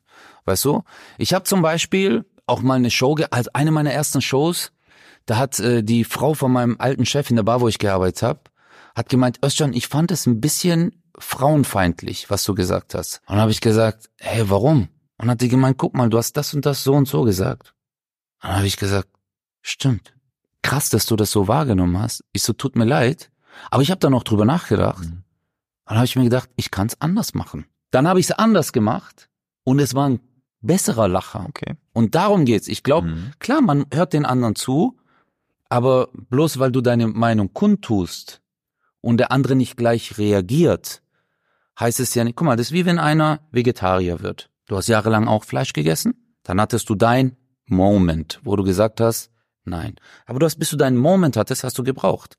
Dann gehst du raus und auf einmal gehst du anderen, ja, du isst Fleisch, du Arschloch. Weißt du, also, und machst den Runde und sagst, ja, warte doch mal, gib dem Menschen doch vielleicht auch Zeit, vielleicht mal sich drüber Dass Gedanken zu machen. Synapsen sich was tut. Und wenn er es nicht mag, dann lass ihn doch trotzdem. Du? Das finde ich einen guten Satz. Lass ihn doch, also klar, es gibt Grenzen, das muss ich auch immer vorher sagen, aber ich bin halt kein Freund von diesem extremen Dogmatismus, der gerade in der Gesellschaft ansteht. Mhm. Also das eben, weil ich glaube auch nicht, dass es die Mehrheit der Gesellschaft cool findet. Das wird ja schon von einer lauten Minderheit sehr propagiert, auch mit dem Gendern und mit dem super sensibel. Und ich bin da generell ein Freund von, sage ich auch ständig, aber mir ist es alles viel zu krass geworden und viel Ja. zu verbiestert, viel zu verbissener. Mach, ich kann nur sagen, macht euch mal wieder ein bisschen locker, Absolut. Leute. Das Leben ist kurz genug. Mhm. Macht's doch nicht noch komplizierter. Ja, ja, Das eh ist so, ist, weil es Also, gibt halt gewisse, und jeder, der mir sagt, nein, es gibt keine, doch, es gibt Grenzen. Ich gehe nicht auf die Bühne und sage das N-Wort. Warum soll aber ich einige das? zelebrieren das ja auch. Ne? Also Ja. die machen dann richtig so, oh, ich bin ja der volle Akro-Checker Ja. ne? und ich hau hier einen Kram, ich will extra Ja. provozieren. Mach- Kommt her mit eurem Shitstorm. Ne? Ja, aber und da denke ich mir, aber warum soll ich Nee, jetzt dieses Wort sagen? Was so oh geil, ich hab's jetzt ge Nee, warum? Also, das steht für eine ganz schlimme Zeit. Mhm. Das steht für Unterdrückung. Sklaverei, Vergewaltigung, Ja, ja, Mord, ja. Totschlag. Ja. Mhm. Nein, ich sag das nicht. Brauche ich auch nicht. Und deswegen, und wenn dann einer zu mir sagt, ja, Comedy darf alles, nee, das darf ich nicht. Will ich auch nicht dürfen. Ja? Und daher glaube ich, Ziel ist es, wenn alle zusammen lachen können. Und manchmal kann man Sachen auch umformulieren und manchmal muss ich etwas auch nicht ansprechen. Also ich höre raus, du würdest dir auch ein bisschen mehr Lockerheit wünschen, aber du Absolut. bist auch bereit, nochmal nachzudenken, wenn du merkst, dass es jetzt doch nicht so richtig ähm, äh, könnte cooler sein. Also wie das Beispiel mit der Frauenfeindlichkeit. Also dass du dann schon auch mal in, in dich gehst und nochmal Ja, was, ich was hab, umstellst. Ja, ich, Gags, ne? äh, äh, guck mal, ich habe auch manche haben mich damals angesprochen, ja, du bist ja Moslem, aber du machst nie darüber Witze. Und dann habe ich mir gedacht, stimmt. Dann habe ich angefangen, darüber Gags zu machen. Wo du natürlich auch wieder einige, glaube ich, ein bisschen Ja. ja. herausforderst, weil es gibt ja auch Moslems, die das gar nicht witzig finden, wenn Genau. man über die Religion Witze macht. ne? Genau, hast du, aber dann eckst du an und dann. Äh, äh, genau das hatte ich dann. Dann habe ich zum Krass. Beispiel, äh, ich habe mal bei meiner alten Show habe ich zum Beispiel gesagt, genau, ich sag auf der Bühne, ich war letztens weg, ich habe Alkohol getrunken. Ich gib's offen zu, ich habe Alkohol getrunken. Getrunken war ich einige im Publikum, die denken sich so, Özcan, du Verräter, was bist du für Moslem, du sagst Alkohol. Und dann spiele ich aber den Typen und dann sagt er zu seinem Kumpel, wir gehen nie wieder zu Özcan, Alter. Und dann spielt er aber nebenher Spielautomat, weißt du? Und sagt dann, Ja, äh, Bruder, ja. wann macht der Puff auf? Das ist halt die Doppelmoral, die man Das- und da da, Die ist da überall, die gibt's in jeder Religion, das genau. ist so krass. und äh, dann habe ich mir gedacht, dann spiele ich mal damit. Hm. Bin ich ein guter Mensch? Kann ich selber nicht beurteilen, sondern Ja. die Menschen um mich herum machen. Aber ich mache dann halt auch Witze über Moslems, über also über Rumänen, über Albaner. Ich bin mit den Leuten groß geworden. Das ist ja das, was ich durchlebt habe und meine Art, mit den Leuten umzugehen. Cool. Weißt du? Bevor du von der Comedy leben konntest, hast du ja viele verschiedene Jobs gemacht. Oh ja. Unter anderem warst du der erste Zahnarzthelfer in Baden-Württemberg. Es gab dann irgendwie noch einen zweiten, glaube ich, einen oder zwei Werder Jahre Paul, später. ja. Jetzt muss ich ablesen, was kann ich mir nicht alles merken. Du warst dann auch noch Operator für Laserdruck. Tanzlehrer, du hast im Fitnesscenter oder an einer Bar gejobbt. Das ist nur ein paar Beispiele. Welcher dieser Tätigkeiten hat dir im Rückblick am meisten Spaß gemacht? Mhm. Und was war, wenn du ehrlich bist, doch eher so ein Pain in the ass, wo du sagst, das hätte ich alles, das hätte ich nicht gebraucht. Das war eigentlich dann doch im Rückblick richtig. Boah, ätzend. also einer der geilsten Jobs, die ich hatte, war Barkeeper. Bar, Barkeeper war Killer. Und du hat konntest so, auch die geilsten Cocktails mixen. Du hast dir da was ich war, an- ja, nee, ich war eher so der Kellner. Ich konnte auch ein bisschen, oh danke, das aber Gerne. lieb. Ich habe genug, danke Ja, dir. komm, Ein ich bisschen weiß ja, du Schatz, trinkst danke. gerne viel Wasser. Nee, ich hab, ich hab's geliebt, an der Bar zu arbeiten. Wir hatten einen geilen äh, Chef, der Jackson, Grüße gehen raus. Äh, ich hatte die besten Kollegen und wir waren keine Kollegen, wir waren Freunde. Das war Mhm. mein Freundeskreis dort. Wir haben uns kaputt gelacht. Ich hab's geliebt, dort zu arbeiten. Es war einfach wunder, wunderschön. Und das war für mich, jeder Tisch war für mich eine kleine Comedy-Bühne. Ich bin an den Tisch gekommen, habe die Leute unterhalten. Das war mega. Also auch eine gute Schule für deinen Job, den du Absolut. jetzt machst. Ne? Alles war eine gute Schule. Mhm, Zahnarzthelfer war eine geile Zeit. Da Ich wurdest du immer für einen Arzt gehalten, ne? Ja, ja, ja, Arzt. stimmt, stimmt. Und Boah, dann wieder Doktor, ich sag seinen Namen nicht, äh, aber der hat immer so abgekotzt. Wenn die, äh, dann kam die Mama rein, hat dann gemeint, Herr Doktor, So ein und schnuckeliger junger Arzt. ja, ja, und der hat dann auch, ge- er ist kein Doktor, er ist Zahnarzthelfer. Und da war ich auch, ja, war eine tolle Zeit, war echt schön, hat Spaß gemacht. Schuh- und Schlüsseldienst habe ich gearbeitet. Aber du also würdest sagen, es war alles für was gut. Es gab keinen Job, wo du sagst, boah, ich hasse mein Leben. Da sag ich als Beispiel, ich habe mal bei Chibo am Band gearbeitet, immer die Paletten, die die Chibo Kaffeepacks. ja, ja, ja, ja. Geil, weißt du, das war noch Scheiß auf irgendwie um Umwelt und auch Menschenschutz. Äh, Das war dann so das Plastik, was da rumhüllt, das wurde dann so ein bisschen angeschwitzt, dass es dann so geschmolzen ist. Und dann kamen diese schönen äh, Dämpfe, wo ich Dämpf- sage, oh, geil, irgendwann 30 Jahre später Krebs oder so. so das das habe ich mal für drei Wochen gemacht und dachte, nee, also wenn ich das mein Leben lang machen Mhm. müsste, kann ich mich echt erschießen. Also no offense. Ich finde, hab Hochachtung für alle, die das machen am Band, aber das ist echt Horror. Und Also- das würde ich, also, aber sowas war nicht bei Ich dir. habe auf einer Baustelle gejobbt, ein paar Wochen. Das fand ich zu krass. Es war Sommer, es war, wir haben neben dem alten Klärwerk ein neues Klärwerk gebaut. Da habe ich gedacht, Hochachtung an alle Leute, die das jeden Tag machen. Klar, aber für mich war immer, manche Jobs habe ich aus Neugier gemacht, manche Jobs, weil ich es unbedingt machen wollte, manche Jobs, weil sie einen geilen Namen hatten. Aber eigentlich habe ich immer das gemacht, worauf ich Bock hatte. Und das ist halt im Rückblick ist alles ein Lernprozess und für mich war es immer so, ich habe es immer durchgezogen. Also ich habe nie irgendwie meinen Chef hängen lassen oder sonst irgendwas, außer die waren blöd zu mir. Dann hat das auch verdient. Du bist im Stuttgarter Stadtteil Hausen mit deinen Eltern in einer Einzimmerwohnung und mit deinen zwei Schwestern. Also ihr wart fünf Leute in einer Einzimmerwohnung. Ich weiß nicht, ob es jetzt die ganze Zeit war oder nee, bitte. Also guck mal, Ja, äh, das oder? ist Zatzenhausen. ja, ach Zatz. Genau, das ist äh, Zatzenhausen. Ja, guck mal hier wieder. Zatzenhausen, Der Norddeutsche hat wieder keinen Plan von Stuttgart. Nee, nee, Hausen, Hausen äh, okay. habe ich auch gewohnt. Ah, okay, gut. Zatzenhausen, es Ja. gibt irgendwie in Stuttgart gibt's viele Hausen. äh, Zatzenhausen, bis ich zwölf Jahre alt war, haben Okay. wir in einer Einzimmerwohnung Okay. gewohnt. Und dann sind wir nach Hausen gezogen und da hatten wir eine Dreizimmerwohnung. Immerhin, gut. Und das war für uns Oh, das war Villa. Schloss, ne? Das war, Das war Schloss Villa. Versailles. Wir sind durchgedreht. Weißt du, weil das war auch nicht eine, wo ein Flur und alle Zimmer verbinden miteinander, sondern es war ein Zimmer hat das nächste Zimmer verbunden. Also war eine durchgängige Wohnung. Wir sind reingekommen, sehen die Küche und dann diesen Vorraum und das war ja schon so groß wie unsere alte Wohnung. Und dann haben wir die Tür aufgemacht, Wohnzimmer, wir so, oh mein Gott, das war fünf Meter auf vier Meter. Und dann haben wir gesehen, noch eine Tür. Dann haben wir aufgemacht, Schlafzimmer, Bad, also Toilette. wir sind reich. Und dann gab's noch mal eine Tür und dann Geil. haben wir gedacht, ey, jetzt sind wir oben angekommen. Aber was würdest du im Rückblick sagen, sind da so die prägendsten Erinnerungen? Es ist natürlich jetzt eine äh, Riesenfass, da musst du jetzt auch nicht äh, so tief einsteigen, aber vielleicht fällt dir spontan ein, was dich positiv geprägt hat, was vielleicht auch mal herausfordernd war, wenn du an deine Kindheit zurückdenkst, wo du so ein junger Steppke warst. Man wird da ja, man nimmt da ja sehr viel mit, man wird ja auch geprägt fürs Leben und, und Ich hatte, du, ich hatte einfach die besten Eltern.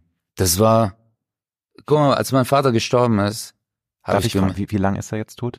Jetzt im Januar werden es zwei Jahre. Also noch nicht so lange, also der Schmerz ist immer Ja. noch natürlich Ja, richtig klar. krass da. Ja. Mhm, mhm. das ist für mich einer der schrecklichsten Momente meines Lebens gewesen. Und ich habe jetzt, wenn ich Bilder anguck, ich schließe manchmal die Augen und mache eine Reise zurück in die Zeit. Wir hatten nichts. Wir hatten eine Einzimmerwohnung, aber wir waren so glücklich. Ich hatte so viel Liebe und Ja, und du sagst ja auch Lachen, ne? Es war immer eine positive ja, Energie. es war immer ne? schön. Und- Meine Eltern, es war immer schön. Es war immer schön. Und da habe ich gemerkt, auch jetzt, das ist das, worauf es ankommt. Alles andere, toll. Also das ist auch was Wunderbares, wenn man das sagen kann. Ich hatte eine tolle behütete Ja. Kindheit und es war einfach schön. genau. Klar gab es sicherlich auch mal auf die Mütze. Ich kann mir vorstellen, dass dann. Papa auch mal sagt, öh, schon. natürlich, Was hast du da gemacht? Bomb, Ja, ne? ja, natürlich. Das war damals. Äh, Klar, aber richtig so. ja, ja, ich habe schon ein paar Schellen kassiert. So. Du hast aber gesagt, dass du ein bisschen traurig bist, dass dein Papa jetzt gestorben ist vor, ich meine, du warst doch auch schon vor zwei Jahren, hast du doch den Durchbruch geschafft. Also ja, nee, nee, hat aber er ist ja in Rente gegangen, Ah, und schon vorher. okay. Weißt du, er ist schon, Mhm. bevor er verstorben ist, ist er in Rente gegangen oder in Altersteilzeit. Und das war so 2016, 17 hatte sich überlegt, ob er es macht, aber da hatte ich noch nicht die Kraft zu sagen so, hey, du hörst jetzt auf. okay, das meinst du. Ja, Verstehe. du arbeitest ja, nicht ja, mehr. Ja. Das wäre so mein Wunsch gewesen, alles weißt du? Klar, alles klar.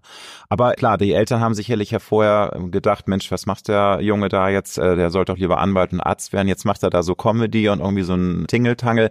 Wann hat das denn bei deinen Eltern so das erste Lächeln gegeben und sagen, ja Mensch, Junge, ist schon toll und klasse, was du machst und cool. Ja, Mach weiter so. Da haben sie immer, also fremdet deine Mama immer noch so ein bisschen mit dir? Nee, über du die ist jetzt stolz. Einer der geilsten Momente, die ich hatte, ist, dass ich eine Show gespielt habe und ich mache hier immer ein Abschiedsvideo am Ende und dann im Theaterhaus Stuttgart tausend Leute, das Licht geht an und im Theaterhaus Stuttgart habe ich immer größer gespielt als im Rest von Deutschland, weil das war ja so die Homebase. Und das Licht geht an und das erste, was ich sehe in diesen tausend Leuten, sofort, bumm, meine Eltern. Also mir voll die Tränen nicht so. Ich habe das Abschiedsvideo gemacht. Die haben mich immer supportet. Ich war aber, du, ich war immer ein Anarchist so. Ich war Anarchie pur.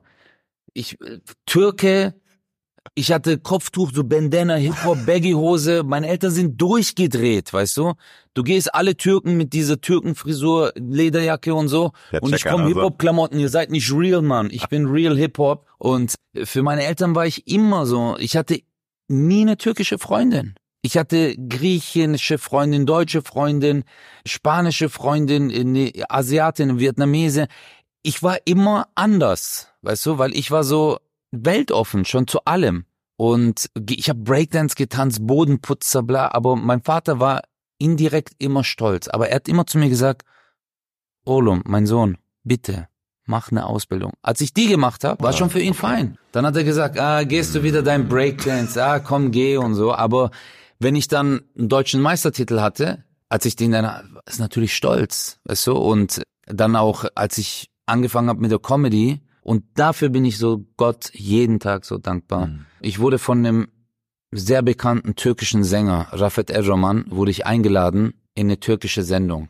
Und das hat mein Vater gesehen. Und dann war, Und war- übelst, war übel. Ja, weil dann hat er auch, äh, seine Kumpels haben dann gesagt, hey, ich habe deinen Sohn gesehen. Und da bin ich Gott so dankbar, dass ich ihm diese Momente schenken konnte. Und das Krasse ist, als er jetzt verstorben ist, wir haben ja seine Sachen so aussortiert und dann habe ich einen Ordner gefunden, in dem waren Zeitungsschnipsel von allem, was ich gemacht habe. Auftritt hier, Oh, das Bildzeitung, so eine kleine Ecke süß. hatte der ausgeschnitten, Stuttgarter Wochenblatt. ist das Und nicht toll zu Mhm. wissen, er war so stolz auf dich. Alles immer gesammelt, ja, deswegen.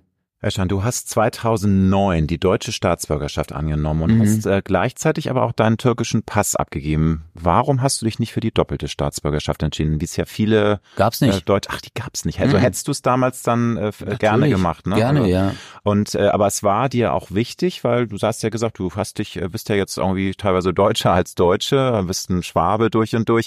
Das ist ja ein- eine Entscheidung. Und ich kann mir Mhm. vorstellen, dass es 2009 auch viele Deutsche, aber mit Migrationshintergrund gab, die diese Option hatten, aber sagen, nee, ich bin für mich meinem ähm, Ursprungsland so ver verbunden und habe da so viel Emotion, dass ich nicht jetzt einfach sagen kann, ich werde jetzt Deutscher und und äh, lass das alles hinter mir. Wie, was waren da damals Ja, deine musst- Impulse, dass du das? Ja, du musst halt überlegen, Türke war immer ein Fremdkörper in Deutschland. Türke zu sein war immer ein Fremdkörper. Früher schon, es war, es gab 20 Ethnien, die hergekommen sind. Die Türken waren immer ja, Türken. Ah, die Türken, die Türken. Und es war immer so, es war nicht cool, Türke zu sein. Ich wollte immer Spanier sein. Das habe ich auch in der Show mal gesagt, weißt du, als Kind. Weil Spanier, wenn du gesagt hast, du heißt Antonio Rivas Sanchez, waren Frauen, oh, Aber wenn die du waren sagst, gleich, ah, genau, aber wenn du sagst, ich bin der und der, genau, äh, und äh, das war immer anders. Und aber es ist ganz schön heftig und krass. Also das, genau, du hast einen das, Komplex. Das, das, äh, das tatsächlich dann doch so, weil man- verdrängt das ja gerade, ich in, in der einer Großstadt wie Hamburg aufgewachsen ist, da ist ja auch eine riesige Community von auch vielen Millionen Deutschen mit aber türkischem Mhm. äh, Migrationshintergrund. Das verdrängt man so ein bisschen, weil ich habe auch äh, Freunde ähm, ne, mit, mit diesem Hintergrund, aber auch mit, die iranischen Hintergrund haben oder afghanischen klar, Hintergrund. klar. Und das ist total cool. Aber jetzt von dir zu hören, dass es eben doch leider früher auch schon so war, dass, dass man sich nicht so richtig dazugehörig gefühlt ja, hat. ja, ne? du hattest Komplexe. Also da, wo wir in Stuttgarthausen gewohnt haben, da waren unsere Verbundenheit war die soziale Schwäche. Es waren, obwohl, ob, ob du Deutscher warst, Albaner warst, Grieche warst, du wusstest alle, die hier wohnen, denen geht's nicht gut. Und das war unsere Verbundenheit. Wir wussten so, wir sind die Ausgestoßenen, so in unserem Viertel. Ja, bitter. Hm. Aber für mich war das immer, klar hast du dann so einen Stolz entwickelt. So. Ja, und dann bin ich halt Türke. Und jetzt, weißt du, war so als Jugendlicher so. Du 12, was, was ja jetzt auch ein Revival hat, muss man ja sagen. Also bei den ganz jungen Türken, also auch Deutsch-Türken, jetzt viel stolzer sind und dass das da natürlich auch so Reibereien jetzt gibt. Und das ist so ein Battle irgendwie, dass sie sagen, ey, wenn, also wir sind so stolz auf unser Land, wenn ihr euch irgendwie nicht mit uns abgeben wollt, dann habt ihr selbst Schuld. Und sorry, fickt ja, euch. Ne? Also das ist ein bisschen genau, ja. geworden. Ja, es ist ja, weil weil du konntest dir nicht erklären, weißt du, wenn mhm. jetzt zum Beispiel der Italiener, ich habe das auch in der Show, in meiner letzten Show auch, äh, sorry, dass ich immer so zitiere, naja, aber äh, das sind immer so für mich mhm. Äh, Verarbeitungsformen gewesen. Wenn ein deutsches Ehepaar in ein italienisches Restaurant geht und der Ober kommt, der darf Italiener bleiben. Der kann reingehen und sagen, ciao bella, malado, gatto, dica. Und du sagst, ach, das ist so toll, der Alberto, der ist wie in Florenz. Und jetzt, wenn sie aber in ein türkisches Restaurant geht und der Mann kommt, der so, Salam alaikum, ja, abla, wie ja, dann sagt er, der kann kein deutscher Scheißtürke. Und dann bist du so, wow, hm. weil du weißt, die denkt sich das oder der denkt sich das. Natürlich nicht alle. Vorurteile, klar. ganz klar. Das Aber, ist ja sowieso ein Riesenthema, also ja. Vorurteile von allen ähm, Ethnien ja. gegen, also es gibt so viele Vorurteile auch innerhalb von anderen Ethnien, ne? also die sich krass äh, rassistisch äh, Sachen da an Kopf Natürlich. Haben, ne? Also nicht nur Deutsche gegen Türken und Türken, Türken sind auch ne? rassistisch, ja, natürlich. Italiener sind auch rassistisch, Griechen, ich habe in Griechenland gelebt, in Athen. Griechen sind auch rassistisch. Das ist Rassismus scheint irgendwie äh, ja, in, in es der, gab schon immer. Drin zu genau, sein, ne? es ist hm. in uns drinne. Und seien wir mal ehrlich, Beispiel einfach. Deutsche hassen, nehmen wir mal die Nachbarn, die Polen. Okay, Polen hassen Deutsche. Länder gibt's nicht. Kölner hassen Düsseldorfer. Düsseldorfer gibt's nicht. Der aus dem Dorf hasst den aus dem. Gibt's nicht. Deine Fußballmannschaft hasst die. Also es gibt immer einen Grund, weshalb wir hassen. Aber für mich war das halt so in der Zeit, ich sag dir auch, ausschlaggebend war eigentlich ein Moment, ich war eingeladen nach Los Angeles als Tänzer. Nur das Problem war, alle Tänzer, die da eingeladen waren aus Deutschland, mhm. die Schweizer, äh, die Spanier, die Schweizer, die äh, äh, Argentinier, der eine sogar, alle haben Visum bekommen, ich nicht. Und da war ich so sauer, ich so, Alter, das gibt's doch nicht. Und dann hat der Typ zu mir gemeint, so ein Amerikaner, den ich halt kenne, der hat gemeint so, hey, Alter, mit einem deutschen Pass hättest du halt wahrscheinlich, aber es war halt auch so ein paar Jahre nach dem 11. September. Und dann habe ich gesagt, komm, ich mache einen deutschen Pass. Und dann bin ich Deutscher geworden, aber ich hab ja schon immer, weißt du, es war halt, ich find's immer so, weißt du, es kam so ein Sarazin, der hat gesagt, man muss sich integrieren. Da habe ich mir gedacht, Bro, was soll ich noch machen? Mhm. Ich bin doch integriert, weißt du? Aber das hat damals so eine Diskussion ist da ausgebrochen, dass ich mir auch damals gesagt habe, hey, warum werde ich auf einmal angefeindet? Oder meine Mutter. Meine Mutter hat einen Tumor im Gesicht. Wir gehen ins Krankenhaus.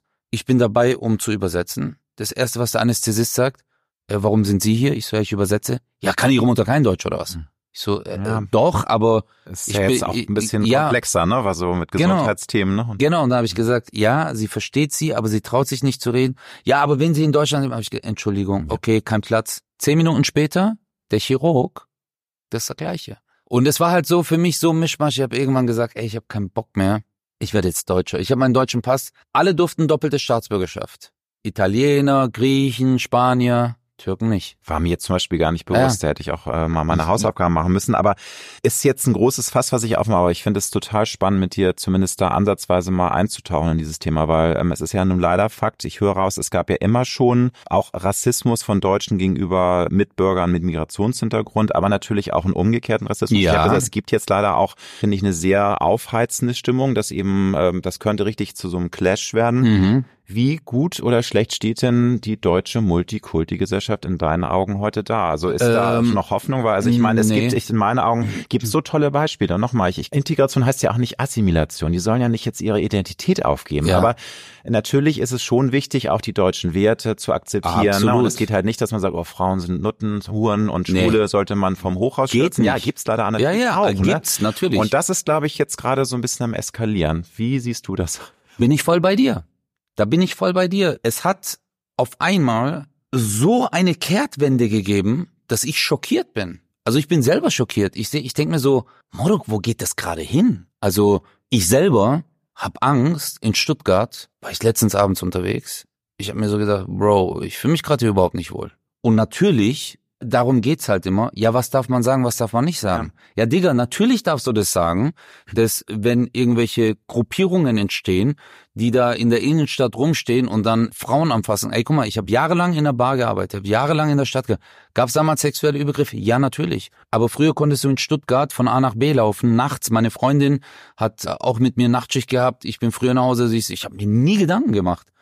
Jetzt überleg ich als Mann, als Kanake, wenn ich abends durchlaufe. So, wow, ja, krass. Ist creepy. Und ich glaube, es ist die äh, Radikalität auch im Punkto Misogynie, Homophobie. Ja, genau. Aber äh, eben auch Verachtung der deutschen Gesellschaftsform. Ja, das geht dass nicht. Sie sagen, nee, das ist uns alles hier viel zu liberal, ne? Und das gibt's ja leider auch. Diese, ja. das ist eine Minderheit, muss man sagen. Das ist halt, was ich so schwierig finde, es gibt da auch eine laute Minderheit, die ja natürlich jetzt aber permanent aufs Tablett gelegt wird und da werden dann Millionen Deutsche mit Migrationshintergrund in Sippenhaft genommen. Absolut. Und die kriegen auf die Mütze und heißt es, oh, ihr nehmt, ihr nehmt euch alle so scheiße gerade, ne?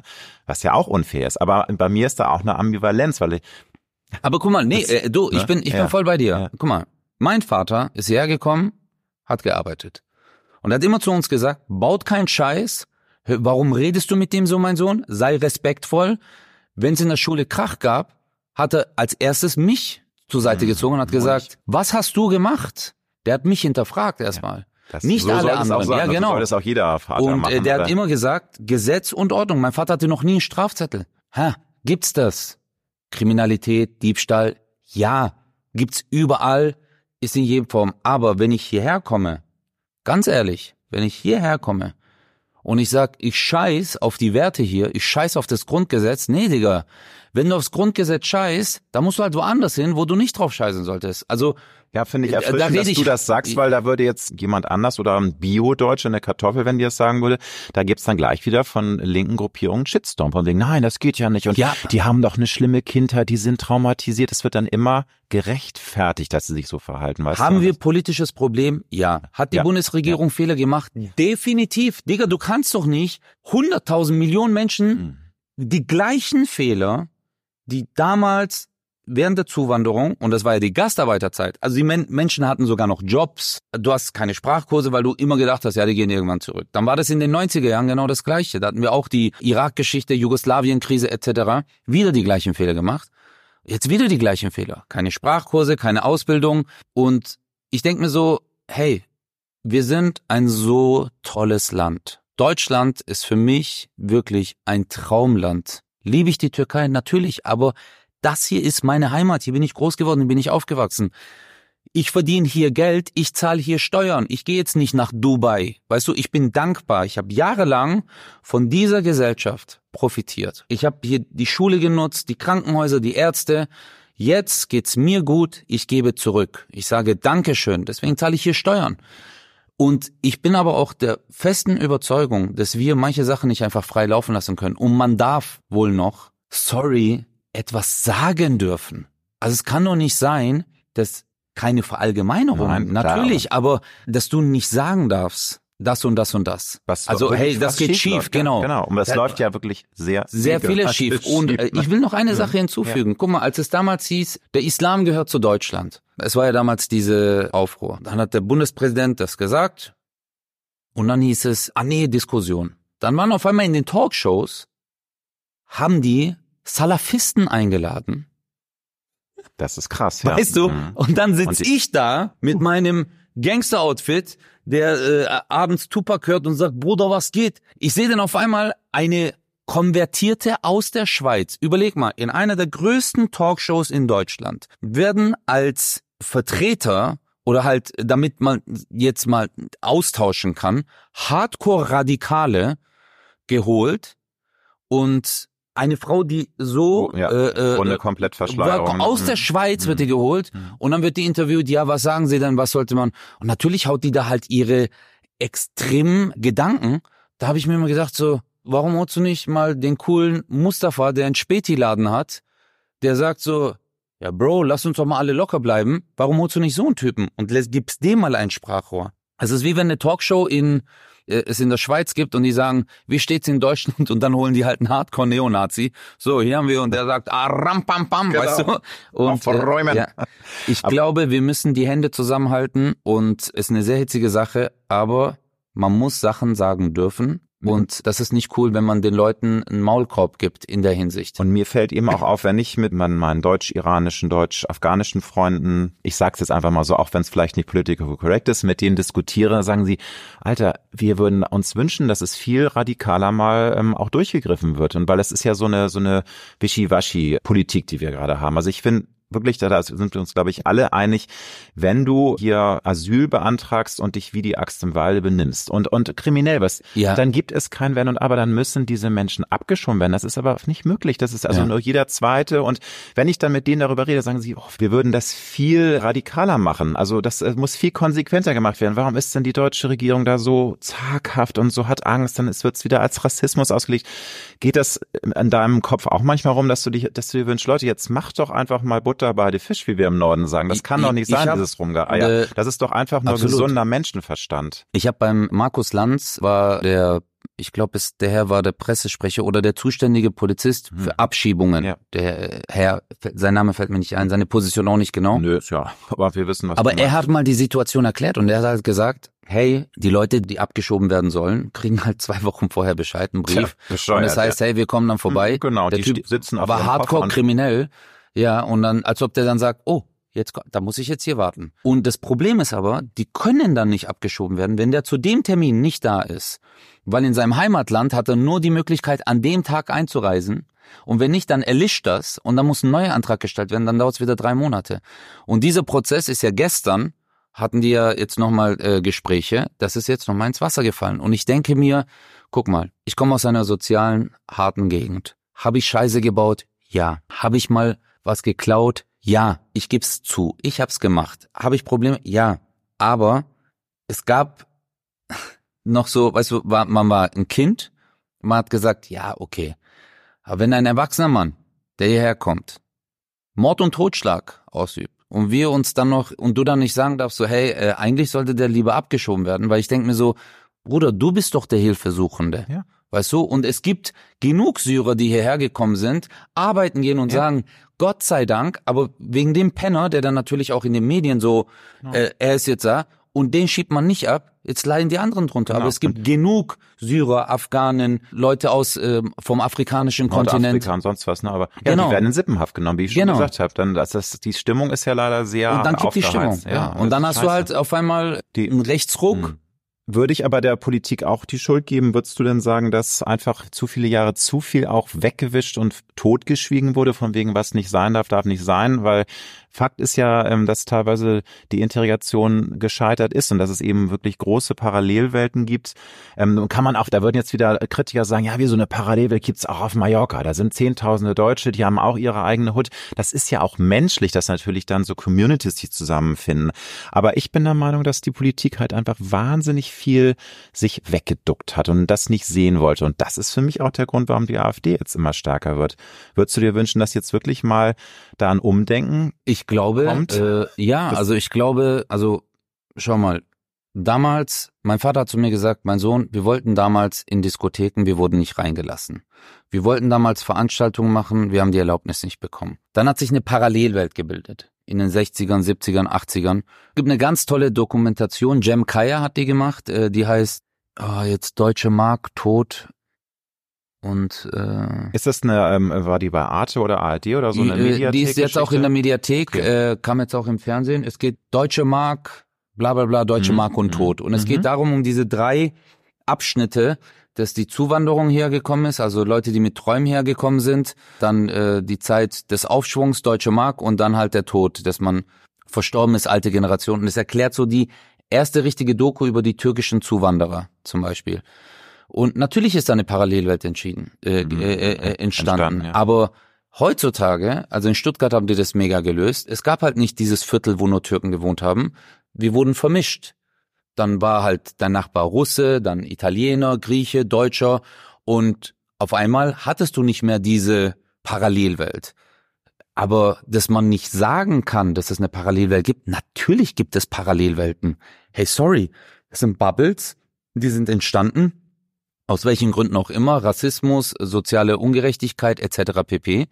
Aber dann ist es doch meine Aufgabe als Politiker, dafür werde ich doch gewählt, dass ich mir mal alles anguck und dann sag, wow, wir müssen das und das auf jeden Fall beheben. Aber wenn ich dann auf Bundesebene das Thema Gendern habe, dann denke ich mir so, Natürlich, klar, Leute, ich verstehe das. Es gibt gewisse Sachen, es gibt eine Höflichkeitsform, wir sollten drüber reden. Jeder will wahrgenommen werden, so wie ich als kleine Özcan auch. Ich wollte Anerkennung.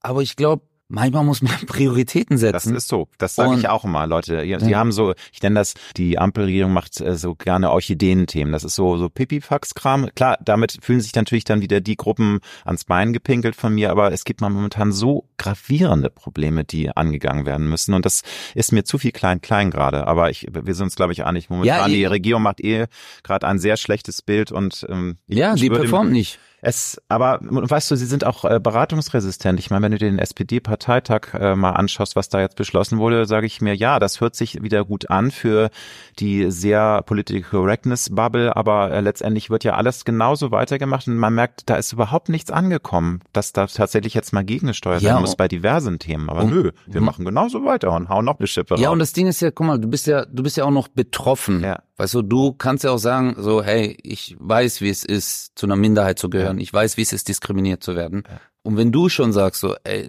Leute, also alles ja. gut, schön mit eurer Political Correctness. Mir kommt so vor, weißt du, die Hütte brennt und die Politiker sagen, haben wir die Orchideen schon gegossen? Genau. Weißt du, das Ganz ist für mich genau. so, ja. dieses so, ey Leute, äh, nimm doch mal das Wasser und benutze es woanders, weißt du, also, oder ruf die Feuerwehr.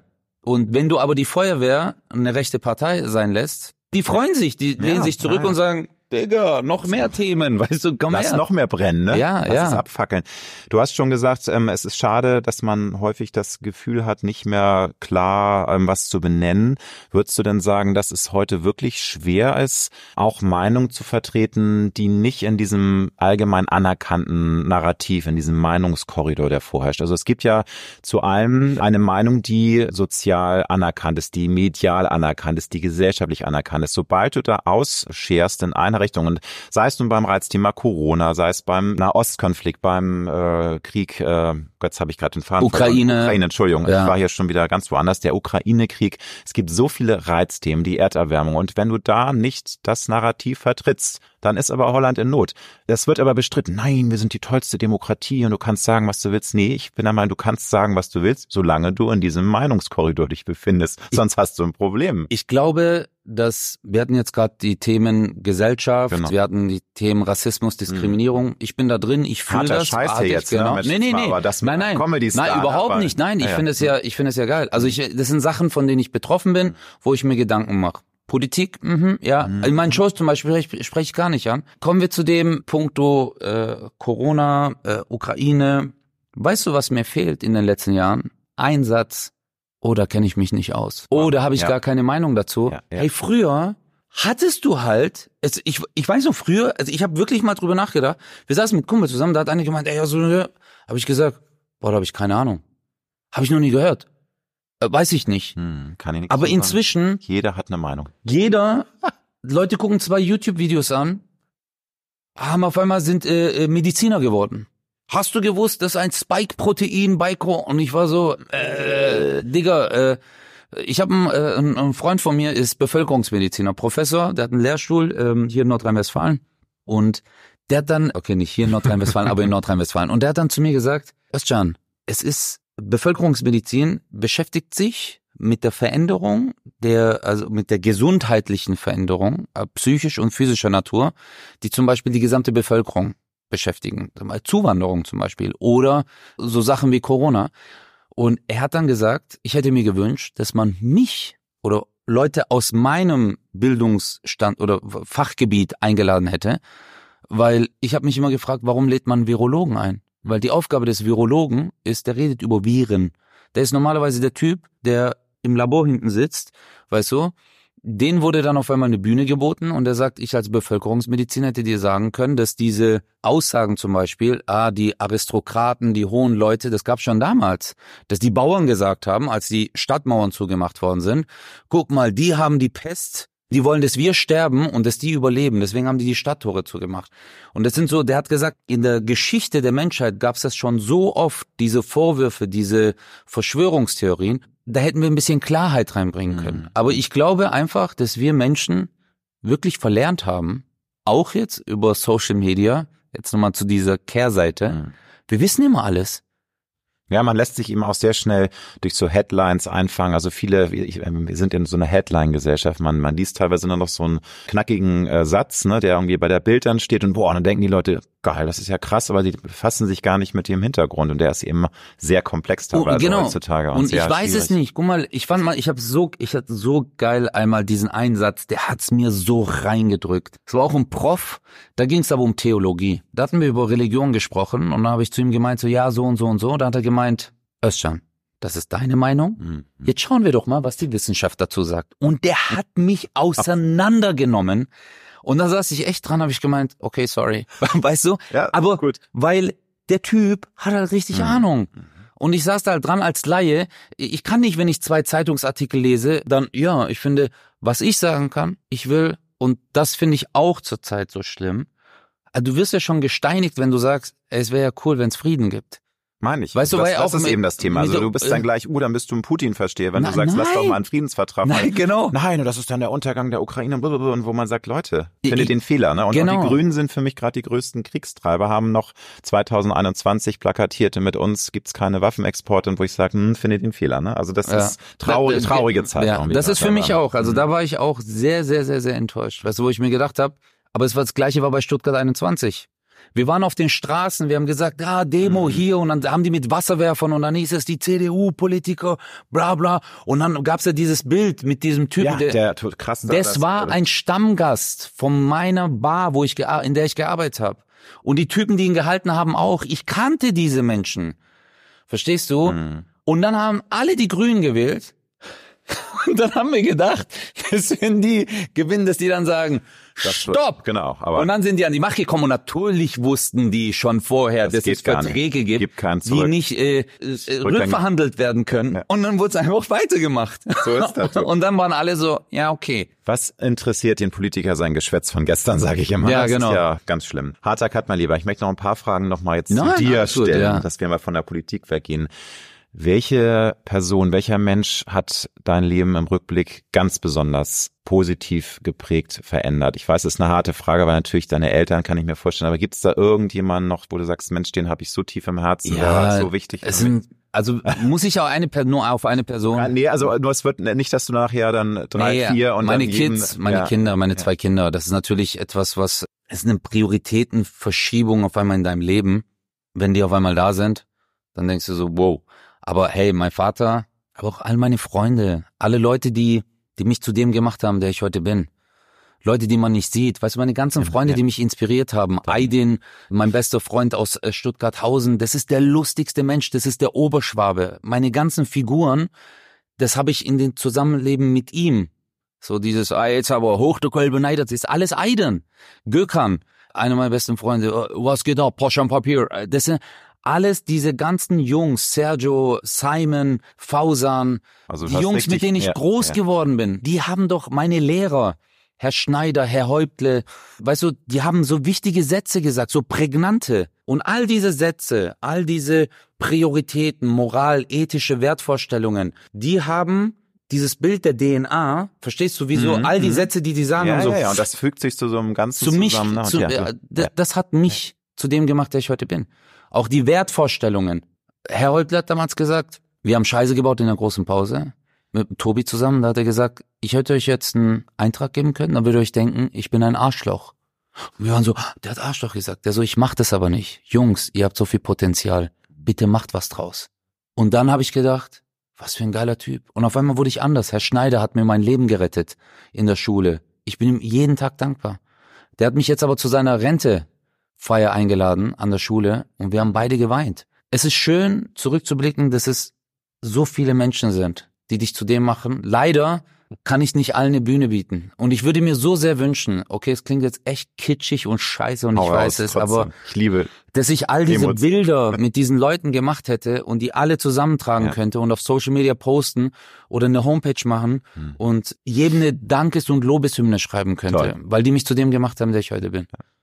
Welchen Lebenstraum möchtest du dir unbedingt noch verwirklichen? Du hast ja jetzt den Traum dir erfüllt, du äh, kannst mit dem, was du liebst, was du immer schon, äh, nicht immer schon, du hast ja nun eine spannende Vita, hast ja viele Sachen gemacht, aber Comedy ist ja jetzt dein Leben. Gibt's da irgendwas, wo du sagst, oh, das wäre so toll, das würde ich so, da würde mein Herz so überfließen, äh, wenn ich mir diesen Traum erfüllen würde? Boah, ich das, hatte vor Jahren immer so viele Träume und äh, ich, also weißt du so, das klar, aber irgendwie ich habe eins gemerkt, wenn du nicht gesund bist, ist alles nichts wert. Ja. Und mein Lebenstraum ist inzwischen einfach gesund zu sein und äh, Mensch, möglichst lange, ne? möglichst, also möglichst lange, lange fit und gesundes Meine Leben. Kinder sehen, wie die aufwachsen, wie die groß werden, wie die vielleicht irgendwann ihr Leben bestreiten, egal ja. was sie machen. Weißt du, ich war nie der Vater, der gesagt hat, mein Sohn muss Chinesisch lernen, meine Tochter ist Ingenieur, gar nee, nicht. Ich meine jetzt auch gar, gar nicht mal so, was du dir für die Kinder wünschst, sondern vielleicht ist, man hat ja auch manchmal noch so Reisen. ne? Ja klar. Okay, ne, Reisen, das ist so, also wenn du mich weil fragst, du hast ja so viel äh, auf dem Zettel, ne? Und da kann ja. man ja teilweise Träume gar nicht mehr ausleben, weil mhm. du natürlich auch performst, ne? Ja. Du bist auch on the road. Ja. Aber ich würde mir vielleicht, dass ich mehr reisen kann wieder. Also was heißt wieder? Ich habe ja Flugangst gehabt, aber jetzt habe ich die Liebe zum Reisen gelernt okay. und äh, ja, also in zwei Wochen fliege ich wieder nach Thailand. Eine harte Frage. Was ist das Schmerzhafteste, was bislang ein Mensch zu dir gesagt hat, was dich, was dich tief verletzt hat, was dich getroffen hat? Oder vielleicht das Zweitschmerzhafteste? Nee, nee, jetzt, es kann ja sein, dass es zu, zu krass ist. Nee, nee, überhaupt nicht. Ich, ich überlege gerade. Hm. Oder hast du Glück gehabt? Hat nie jemand was richtig Nee, es haben viele Menschen viele schmerzhafte Sachen, äh, die Narben hinterlassen haben in meinem Herzen.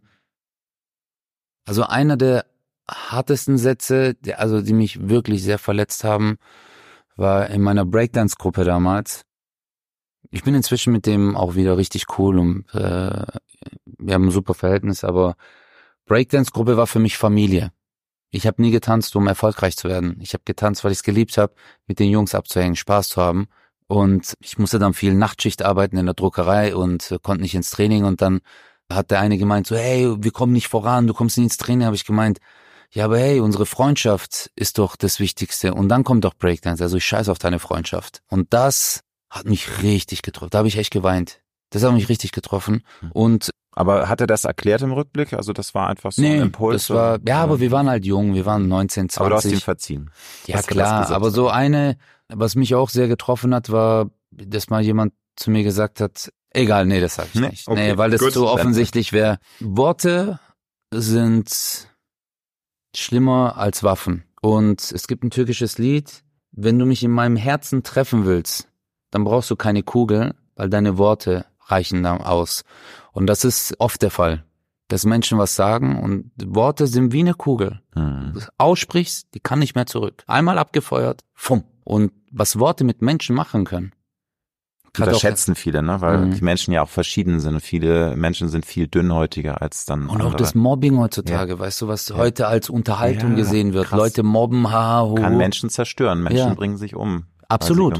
Und vor allem auch in den Schulen, Kinder, jetzt auch wieder nochmal diese soziale Ungerechtigkeit. Und dann werden Kinder kriminell, weil die sagen, ich brauche jetzt diese Louis Vuitton-Tasche. Also, was du da gedrängt wirst, heftig. Womit belohnst du dich selbst im Alltag? Nochmal, du liebst, was du tust, aber du hast ein straffes Programm und gibt's irgendwie so Guilty Pleasures, ja. irgendwas, was du sagst, ja geil, da, ja. allein dafür lohnt es sich auf der ja. Welt zu sein. Thai-Massage. Ah, also Massage mal ist... Ich liebe Massagen. Ich liebe das. Ich habe, als ich Sport studiert habe, hatten wir ein Fach Massage. Und Werner, I love you. Oh mein Gott, Werner, bester Masseur, äh, 1,95 Meter, schwul, und solche Hände, ne? Solche Hände. Und der hat's immer geliebt, Sachen an mir zu zeigen. Ich zeig's mal bei Özcan und ich so. Geilster Typ aber. Grüße gehen raus. Und ich habe den echt gemocht, der mich auch. Und dann hat er gemeint so irgendwann, ja, Özcan, wir brauchen für die Prüfung, brauchen wir jemanden, der äh, Modell steht. Hast du Bock? Und ich so, yes. Yeah. Und dann Wie lange dauert die Prüfung? Ne? Fünf Stunden saß ich Geil. da und ich wurde fünf Stunden immer, es kam immer ein Schüler, der hat dann halt, äh, oder ein Student hat dann Geil. eine Karte, nein, nein, Bein, Vorderseite, Rücken, Oberseite, Schultern, also Arme. Das rundum sorglos ja, Und ich war so, oh mein Gott. im Himmel, im Massagehimmel. Ich liebe das über alles. Das Geil. ist auch Geil. wirklich Timothy Ferris, die Vier-Stunden-Woche. Warte nicht auf den Sommer, um deinen Urlaub zu machen. Versuche immer kleine Nischen und das ist dann mein Mini-Urlaub. Hast du ein Lebenskredo, ein Lebensmotto? Ich habe zum Schluss immer so Fragen, die ich äh, fast allen meinen Gästen stelle, mhm. weil ich das generell sehr interessant finde, was auch gerade das Thema Lebensmotto angeht. Oder vielleicht wechselst du sie auch alle drei Monate, ja, ne? aber was fällt dir jetzt so gerade spontan ein, wie du dein Leben irgendwie... Und Schwäbisches, cool. wer säuft man, und wer fickt, der wird nie verrückt. Nein, Spaß, nein. nein, Geil, äh, nee, mein Lebensmotto ist äh, einfach... Äh, sei glücklich. Billig jetzt, sagen alle Leute, oh, Kalenderspruch. Nein, sei glücklich. Was natürlich leichter ja. gesagt ist als getan. Ne? Also viele tun sich ja so verdammt schwer damit glücklich zu sein, mhm. obwohl manchmal das Glück förmlich ihnen ins Gesicht geklatscht wird und sie sehen aber trotzdem immer nur das Negative. Ne? Buddha hat dir mal gesagt, das ist auch ein geiler Satz, sei da, tu nichts. Weil oft sagen wir auch so, ich muss irgendwas machen. Nein, manchmal musst du einfach nur da sein und nichts tun. Und das kann dich auch glücklich machen. Mhm. Ja, also, aber ich will, ich habe eins gemerkt, das Leben ist viel zu kurz, um unglücklich zu sein manche Sachen, die mich nicht jucken, sage ich, scheiß drauf. Egal, ich habe ein Schrotthaus gekauft. Kennst du diese Dokus, wo die Leute so Schimmel Ja, ich sogar. bin so ein ich liebe typ. das, ja. ja. Ich bin der Typ. Wo du erstmal so irgendwie an den Schwamm rauskriegen mussten genau. aus den. Wänden. Und Wand aufgemacht, ich so, nein. Du, und die Wand, die löst sich schon auf, weil das... So ein Haus habe ich gekauft. Ich bin voll in die Miese gegangen. Aber du hast es gekauft, weil du verarscht wurdest, oder? Ja, also, also ja, darf ich nicht so sagen. Es gab jetzt eine okay. Gerichtsentscheidung, selber schuld. Aber ich habe die ersten also das erste eine Jahr habe ich mich voll zugekotzt, aber jetzt bin ich so, scheiß drauf, Alter. Mhm. 150.000 Euro in den Sand gesetzt. Egal. Jetzt habe ich halt noch mehr Schulden, aber ist mir egal, weil ich mir denke so, ich guck jeden Tag raus, die Seitenwand schimmelt wieder und ich denke mal, ich mach's morgen weg. Egal, geil, weil geil. ich bin einfach happy. Geil. Weißt du?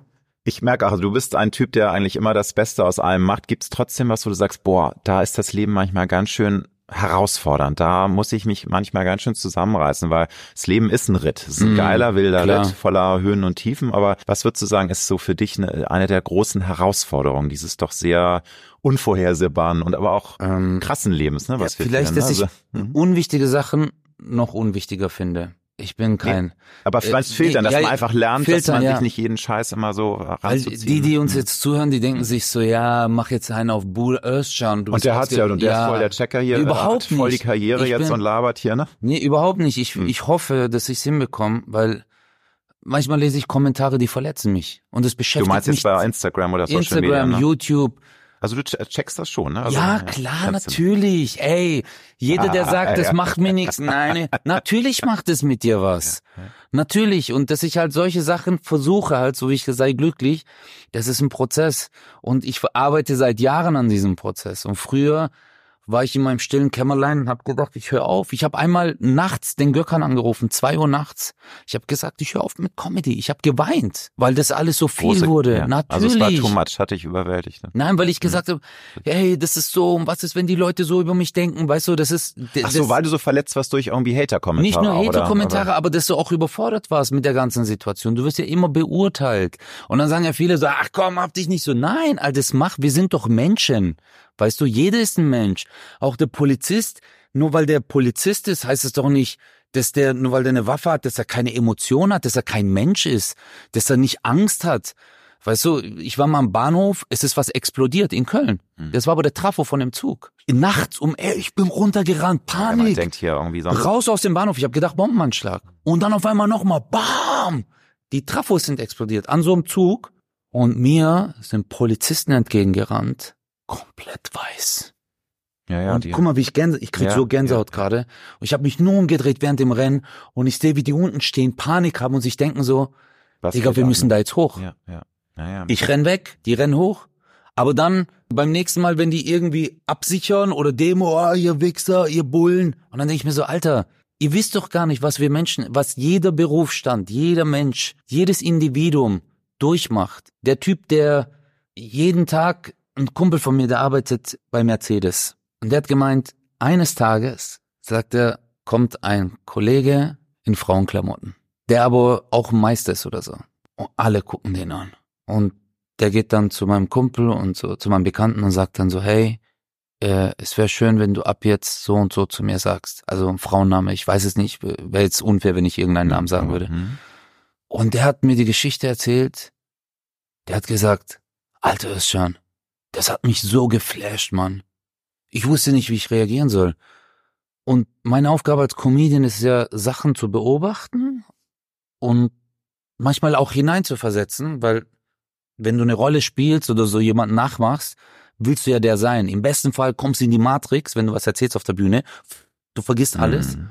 Und dann hat er mir das erzählt, dann hat er gesagt, ey, ich wusste nicht, wie ich reagieren, bla bla. Und dann habe ich zu ihm gesagt, was glaubst du, wie oft dieser Typ oder diese Frau halt, also wie er sich fühlt in dem Moment, keine Ahnung, weiß ich nicht, morgens aufgewacht ist, sich geschminkt hat, Ohrringe angezogen, ein Kleid angezogen.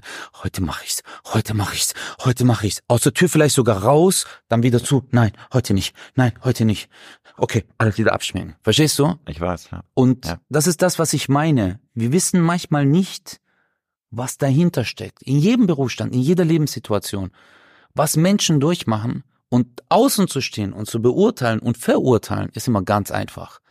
Und so ist es mit Ethnien, mit Religionen, mit Sexualität mit allem. Und jetzt geht's mir nochmal darum, wir diskutieren auch das, was wir vorhin oft KundInnen und mhm. ComedianInnen und das nein, ne? Digga, mhm. Anerkennung und Normalität. Dass der da reingekommen ist und gesagt hat, morgen, morgen, weiter. Gar nicht irgendwie das noch genau. irgendwie sezieren und dann und wieder, wieder speziell genau. machen durch die Bezeichnung. Nur wenn ich das mhm. sage, dann zeige ich, dass ich, nein, du zeigst einfach nur, dass es Normalität ist. Dann ist alles Punkt. normal. Punkt. Punkt. Welchen guten Rat würdest du dem 18-jährigen Özcan mit auf den Weg geben? Bruder. Bitcoin, Bruder. Geile Soll ich Nummer. Dir mal du, ich eine, dachte ja Bitcoin. Ja. Ey, ich erzähle dir eine Story nur ganz kurz. Ich war Clubleiter im Fitnessstudio und ein Mitarbeiter kommt zu mir 400 Euro Job, Özcan.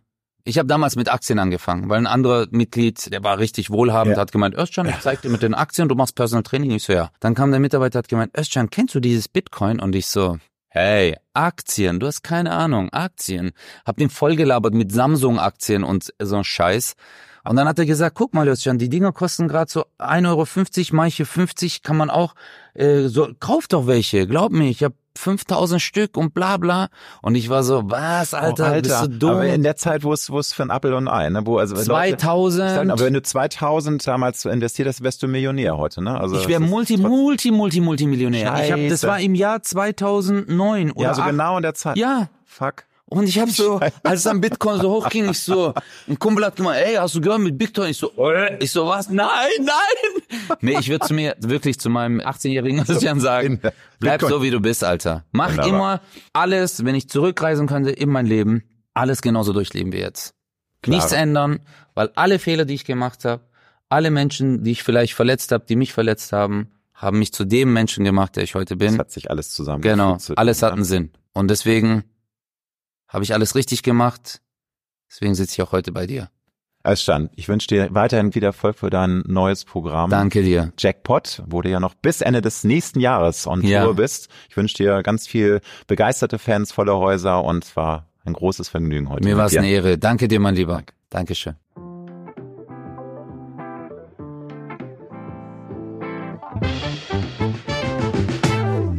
Das war Road to Glory wir hoffen sehr, dass es dir gefallen hat. Wenn du auch zukünftig keine Folge verpassen möchtest, dann abonniere jetzt diesen Podcast. Wir freuen uns, wenn du ihn weiterempfiehlst und auf Apple Podcast bewertest. Du hast Anregungen oder Vorschläge für zukünftige Gäste? Dann schreibe bitte an mail at alexander-nebe.com. Bis nächste Woche.